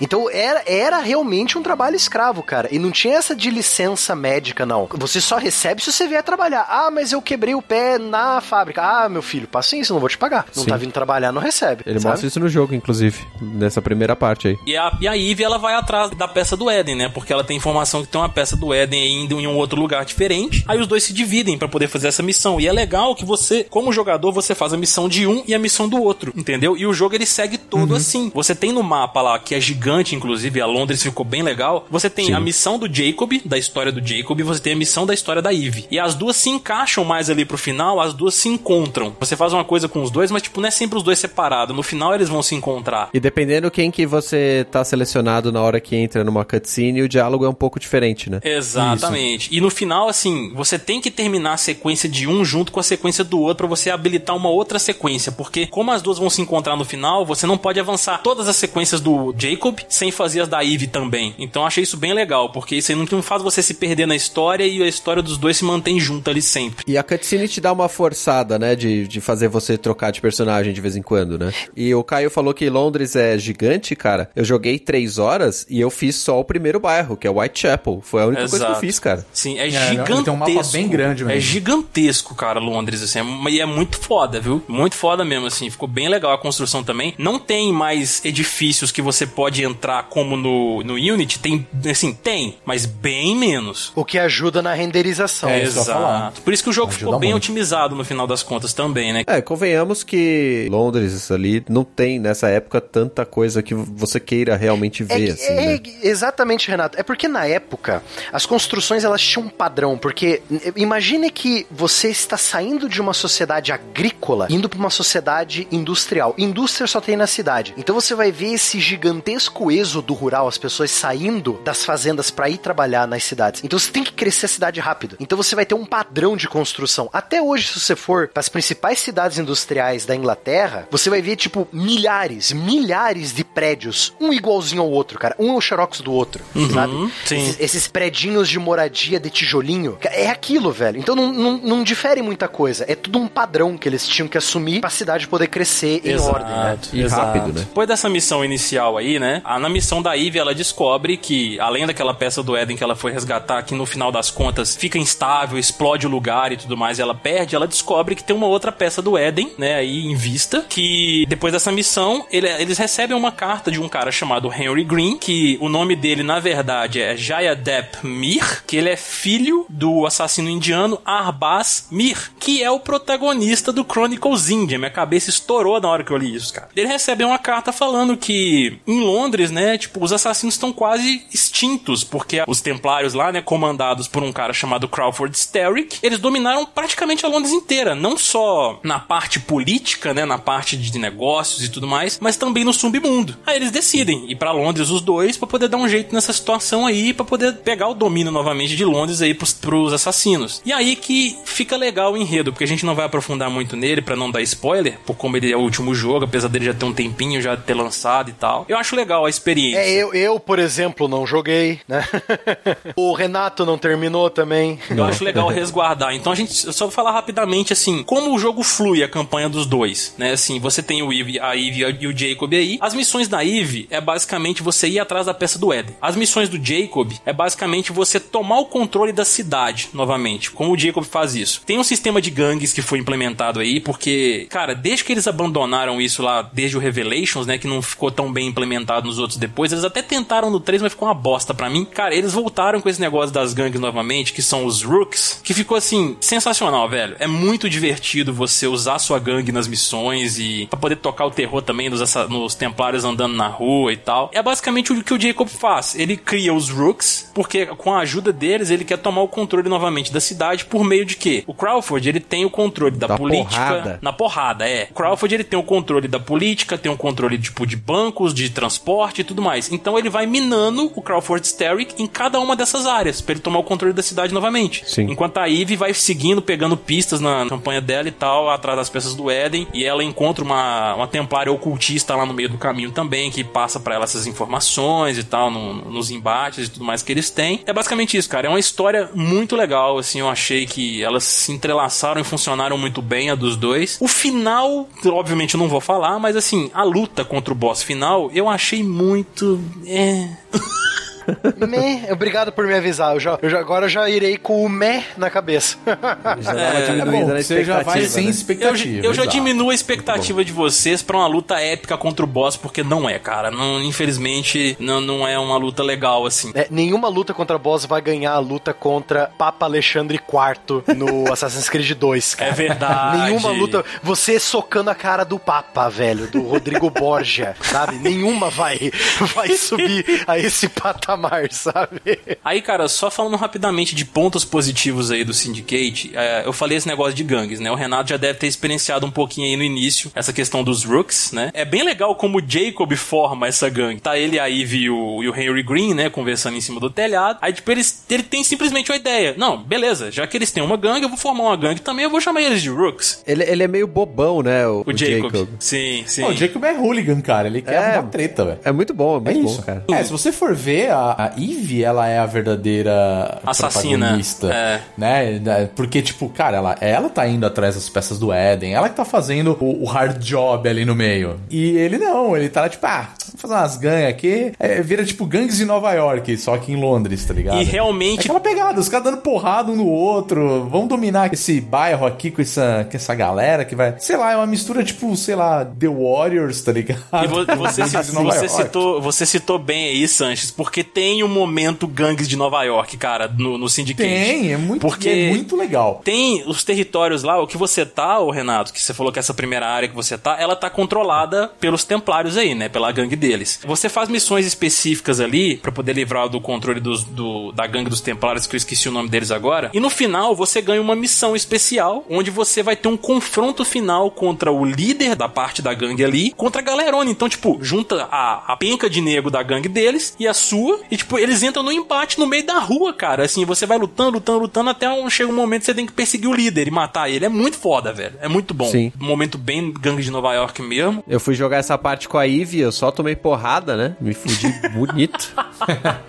né? Uma curiosidade sobre o que o Sanchez falou aí, da Eve ser mais assassino do que o Jacob. No crescimento dos dois, porque eles foram treinados pelo pai, que eles até citam durante, durante o enredo aí, muitas vezes, né? Isso. O Jacob, ele, ele seguiu os ensinamentos do pai sim, mas ele sempre foi mais rebelde, enquanto a Eve, ela sempre foi mais centrada. Por isso ela é desse jeito, entendeu? Eles meio que cresceram assim, tipo, ele é mais rebeldinho e ela, tipo, mais centrada, mais prestando atenção nas, nas coisas do pai. Tanto é que quando ela cita o pai, o Jacob de vez em quando ele fala, ah, não, mas não sei o que lá, tem que fazer assim, assim, assim, a gente tem que seguir o pai o tempo todo, não sei o que. E mesmo se você entende inglês, joga com legenda, tá, gente? Tem umas horas Sim. que é foda. É, porque é o, é o britânico Os- mesmo, é, cara. o, que o horas- sotaque, o sotaque londrino, cara, ainda mais sotaque de gangue, é, é horrível, cara. É horrível, horrível, horrível de entender. É, O Syndicate traz os ganchos, né? Se você se Sim. pendurar e, faz, e, e pular de um, de um prédio pro outro, você estica uma corda e, e atravessa, né, cara? eu achei isso é demais, bem, cara. bem legal isso. E agiliza bastante umas coisas ali que... Exatamente, isso que eu ia falar. E só aproveitando que você falou dos ganchos, Renato. Gente,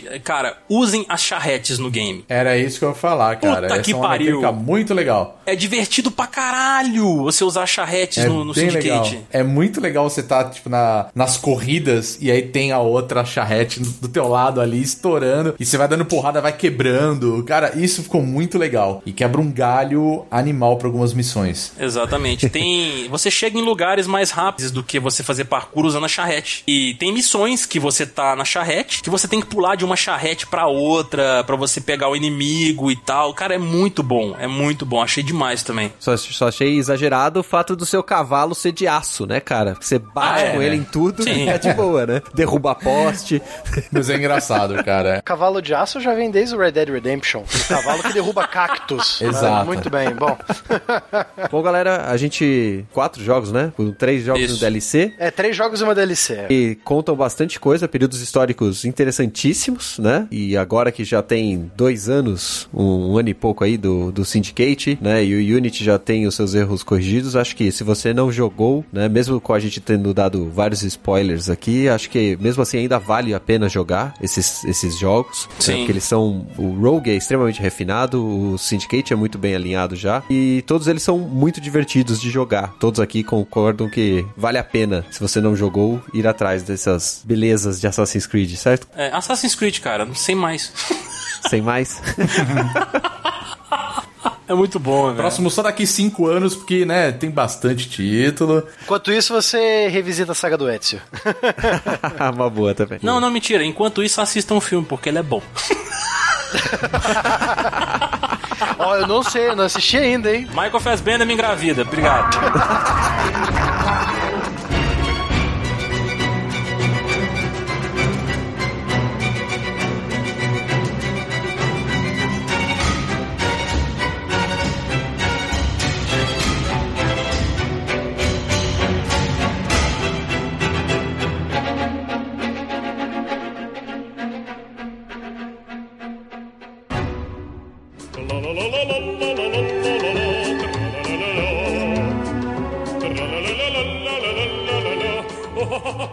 estamos de volta aqui depois de muitos parkours e eu, por sinal, estou com muitas dores nas pernas porque vida de sedentário, né? Não aguento nem pular prédio. Estou aqui de volta, Vanessa Reis, né? Estou aqui com meu amigo Rodolfo Cunha novamente aqui. E agora para leitura de feedbacks. Os deliciosos recadinhos que vocês deixam pra gente. No cast passado, né, que foi sobre Mega Man, a galera invadiu o site e deixou muitos comentários.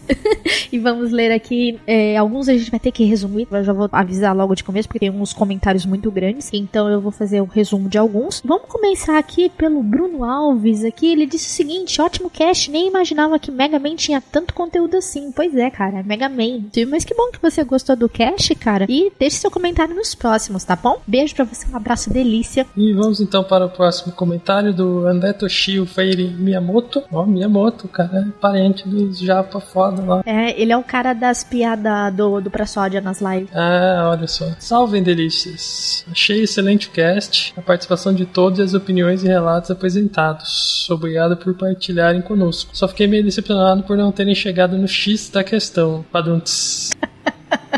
Não podia ficar sem, né? Uma É, então, piadinha. eu ia comentar sem piada e ia falar, esse cara tá doente, velho. Comecei jogando Mega Man pelo 7 e, e, aparentemente isso foi um erro. Eu me acostumei com os power-ups e com os poderes e capacidades do personagem daquele jogo. Daí quando eu fui testar os jogos que vieram antes, eu tive um incrível e doloroso choque. Apesar dos jogos serem bons também, o nível de dificuldade era estranhamente diferenciado e elevado. Nenhum tanque de energia, nenhuma power armor, poucas vidas e muitos espinhos. Apesar dos pesares, o 7 era muito facilitado e isso cortou bastante minha experiência. Muitos começaram pelo 7, né? Mas assim, isso não tira a sua experiência do Mega Man, com certeza. Sim, Mega Man é sempre sobre dificuldade. Ele termina aqui rapidinho. Daí fui ver os jogos da série X, especialmente X6, foi o primeiro que eu vi dela. Me tornei um super fã de Mega Man. Sinceramente, de onde eu tirei que tinha que ser um ninja. Obrigada, viu, André Toshio, pelo seu comentário, cara. Participe do próximo aí com a gente. Obrigada, Delícia. Um abraço, Delícia, pra você. e eu vou ler agora o, o comentário do Alexandro Cavalho, que ele diz o seguinte: Olá, minha luz da Delícia. Estou para escrever faz tempo. Que bom, yes! Sou o professor Alex, comentou no cast The Last of Us sobre as girafas e o Jurassic Park. Caraca, que legal, eu lembro do seu comentário. Fiquei muito feliz em poder contribuir. Que lindo esse cast pra lá de nostálgico, onde rememorei o terceiro game da série, que foi o primeiro que joguei. Lembrar o Yellow De- Devil, não sei como matei ele na época, que batalha insana. Foi a primeira vez que utilizei o password para dar prosseguimento em um game. Era muito bacana anotar as bolinhas rosas e azuis com caderno e caneta. Bons tempos, cara. Era tudo anotado com caneta, né, Rodolfo? A gente tinha aqueles cadernos enormes, né? Com todas as É. passwords. tinha que ter, né? Senão não progredia. A gente não tinha save state na época. Deixe-me contribuir com a delícia. No projeto original, nosso herói iria trocar de capacete de acordo com a habilidade assimilada dos inimigos. Porém, isso deixaria o projeto muito complicado. Os capacetes característicos ficariam apenas com os Robot Masters. Isso seria baseado em um- uma série de tokusatsu chamada Ninja Captor. Olha aí, cara, não sabia disso não. E uma pequena correção. O game faz 30 anos, agora em 2017. Na ocasião do Street 5, Mega Man era a comemoração dos 25 anos. Veremos se haverá comemoração nesse ano. E é isso. Minha sugestão seria cast sobre games da SNK e a Neo Geo. Imagina que delícia! Ah, sou muito fã. Desejo delícias a todos nós. Mais uma vez, muito obrigado, forte abraço e muita delícia pra você, cara. Seu comentário sempre enriquecendo, como foi das girafas de The Last of Us, cara. Seu comentário é muito relevante, muito bom. A gente agradece muito por ele, tá bom? Por você acrescentar esse conteúdo pra gente aqui, viu, Alex? Um abraço pra você, cara. Valeu, Alex. Agora é o seguinte, Rodolfo, a gente tem que sentar no nosso divã aqui, porque agora é o psicólogo Arthur que vai falar, né? Muito bacana esse cast. Gosto de cast nesse formato, com muitas curiosidades, coisas que não ouvimos todo dia. Já conhecia bastante sobre o universo de Rockman, prefiro o nome original. O primeiro jogo é realmente um pesadelo pra zerar. Rockman é uma franquia tão aclamada que até hoje eu lembro do alvoroço que foi quando ele foi anunciado como personagem no Smash Bros 4 de Wii U e 3DS. Aprendi muitas coisas que não sabia sobre os jogos, muito informativo mesmo. No mais, estou gostando bastante dos últimos temas por a nostalgia. Ele termina com um PS aqui. Doom como teste de Rorschach e focando de rir. Tamo junto, Verta. Chupa Facebook. o Verta odeia o Facebook. Obrigada, meu psicólogo Arthur. Agora eu quero ver você ler esse nome, vai. Eita, é o Pipoca. Eu chamaria de Pipoca agora, porque eu não sei ler esse nome em russo aí.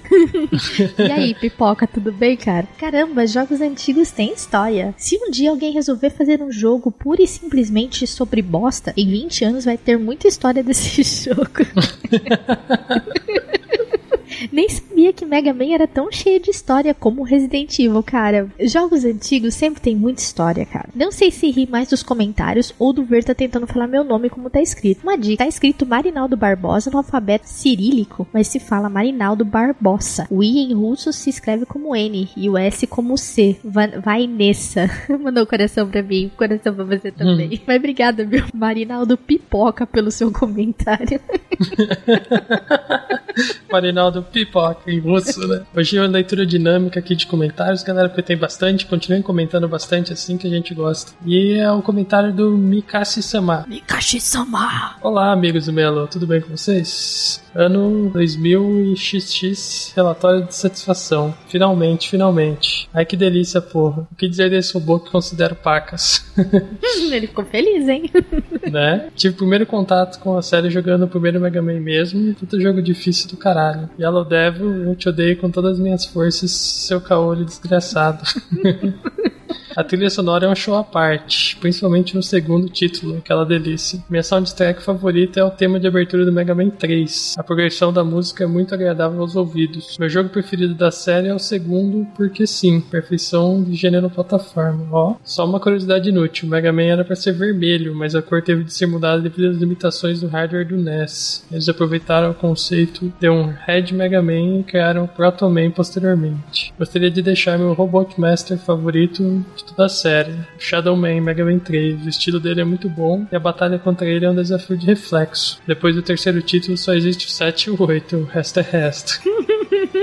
Para os fãs, eu recomendo a série Rosen K. Greus Stilete. Duvido você conseguir ler isso. É, foi complicado. Não, não. Que nada mais é um dos muitos clones de Mega Man por aí, só que no estilo anime com garotinhas kawaii. Deve ser engraçado. São dois títulos até então, trilha sonora foda, cenários bem feitos, mecânicas boas e, é claro, dificuldade lá na casa do caralho. Um abraço por trás, carregado com toda a delícia do universo. Ai, que delícia, cara. Obrigada, viu, Mikashi-sama, pelo seu comentário. E ainda espero você a sua batalha contra o Baki, viu, com as suas espadas samurais. E vamos para o próximo comentário aqui do Thiago Moreira. Caraca, olha o tamanho desse comentário, cara, que delícia. E salve, salve, meus amigos mega deliciosos do Meia Lua. A priori, gostaria apenas de agradecer imensamente pela escolha do tema, uma vez que trata-se da franquia que mudou minha vida e me inseriu no mundo game. Mas eu comento disso em instante. Excelente cast, como já era de se esperar. Mais uma vez, temos aqui um material de ser chamado de definitivo sobre o jogo como foram The Last of Us e tantos outros. A participação do Diego encaixou perfeitamente um assunto que ele certamente domina, como já pude perceber, não só no cast de hoje, mas no seu projeto sobre robozinho azul, do qual, claro, sou ávido consumidor. E tendo o Diego feito tão bem seu trabalho, não me deixou brechas para comentar sobre o jogo em si. Focarei meu comentário no quesito intrínseco e personalíssimo de que me resta, a experiência que o jogo me proporcionou. É, Mega Man para mim sempre foi um amor como um amor de mãe. Você não sabe explicar o porquê, mas sendo ela a primeira coisa que seus olhos veem ao nascer, o afeto é instantâneo. Te acompanha pela vida inteira, pois foi assim que a franquia me conquistou, sendo justamente o primeiro que joguei. E o responsável por isso foi o Mega Man 2, no NES que já existia graças a meus irmãos. Obrigado. Daí em diante a paixão só aumentou com os jogos seguintes e segue até hoje, ainda esse sentimento hoje fica apenas na saudade, por total desinteresse da Capcom. Mas fiz questão em 2004 de deixar o robozinho azul mais carismático de todos os tempos cravado na pele para levar sempre comigo pela vida toda. Olha ele, ele fez uma Uma tatuagem. uma tatuagem muito linda. E com as devidas desculpas pelo texto enorme, pois sou prolixo quando o assunto é Mega Man, simplesmente não dá pra falar pouco. Despeço-me, deixando um grande abraço e mais um agradecimento pelo cast que tornou minha ida ao dentista bem menos dolorosa, literalmente. Continue o ótimo trabalho de sempre. Muito obrigada, viu, Ô, Thiago? Fiz um resumo mais ou menos aqui do seu comentário e é sempre muito bom saber que a gente tem feito casts definitivos e que o pessoal tem gostado muito. E ficou bem da hora essa tatuagem de Mega Man. Ficou, cara, nossa, muito linda. Tipo, é muito amor, cara. Hum, vamos então para o próximo comentário curtinho aqui do Lucas Vinícius. Ele diz: Meu Mega Man favorito é o X5 e o Legend 2. Então são seus Mega Mans favoritos, né? Quando o Legend 3 foi cancelado, eu desisti de ter experiência na capa. É, cara, É, eu ouvi dizer assim que a Capcom pretende voltar com as suas franquias antigas. Eu espero que dentre elas esteja o Mega Man, né? né? Vamos ver o que futuro nos reserva. Agora eu vou ler o comentário do André Miola Bueno. Que delícia de cast, cara. Ai, que delícia. Ótimas lembranças dessa franquia linda de meu Deus. Battle e Chase é estranho, porém extremamente pertinente ao universo. Sinto necessidade de mais games assim. Vou conferir esse azul Striker aí. Abraço, abraço, cara. Muito obrigada pelo seu Abraço. comentário, cara. Bom, galera, a gente encerrou agora a leitura de comentários. A gente agradece a todos que têm toda semana deixado comentário com a gente. Continue deixando seus comentários, seja em texto, se- seja em áudio. Mande e-mail, mande sinal de fumaça, mas deixem no comentário de vocês. A gente gosta muito da participação de todos. Nos acompanhem no Instagram, Meia Lua F Soco. Pode também nos en- entrar em contato com o Twitter, né? Que como tem muitas pessoas que odeiam o Facebook, vão pro Twitter também e entre em contato com a gente, conversa com a gente, a gente troca ideia, que é arroba meialuafsoco. E também no e-mail, contato arroba. Agora nós vamos nos retirar aqui, né? Depois dessa linda leitura de comentários, né? Porque agora eu já estou com as minhas pernas super descansadas. Nós vamos voltar e fazer parkour aí pelo mundo, galera. Com os nossos queridos assassinos, né? Para para E voltar a matar os templários. Bora, haha, vamos matar templários com a nossa lâmina oculta delícia. Ah, que delícia, cara.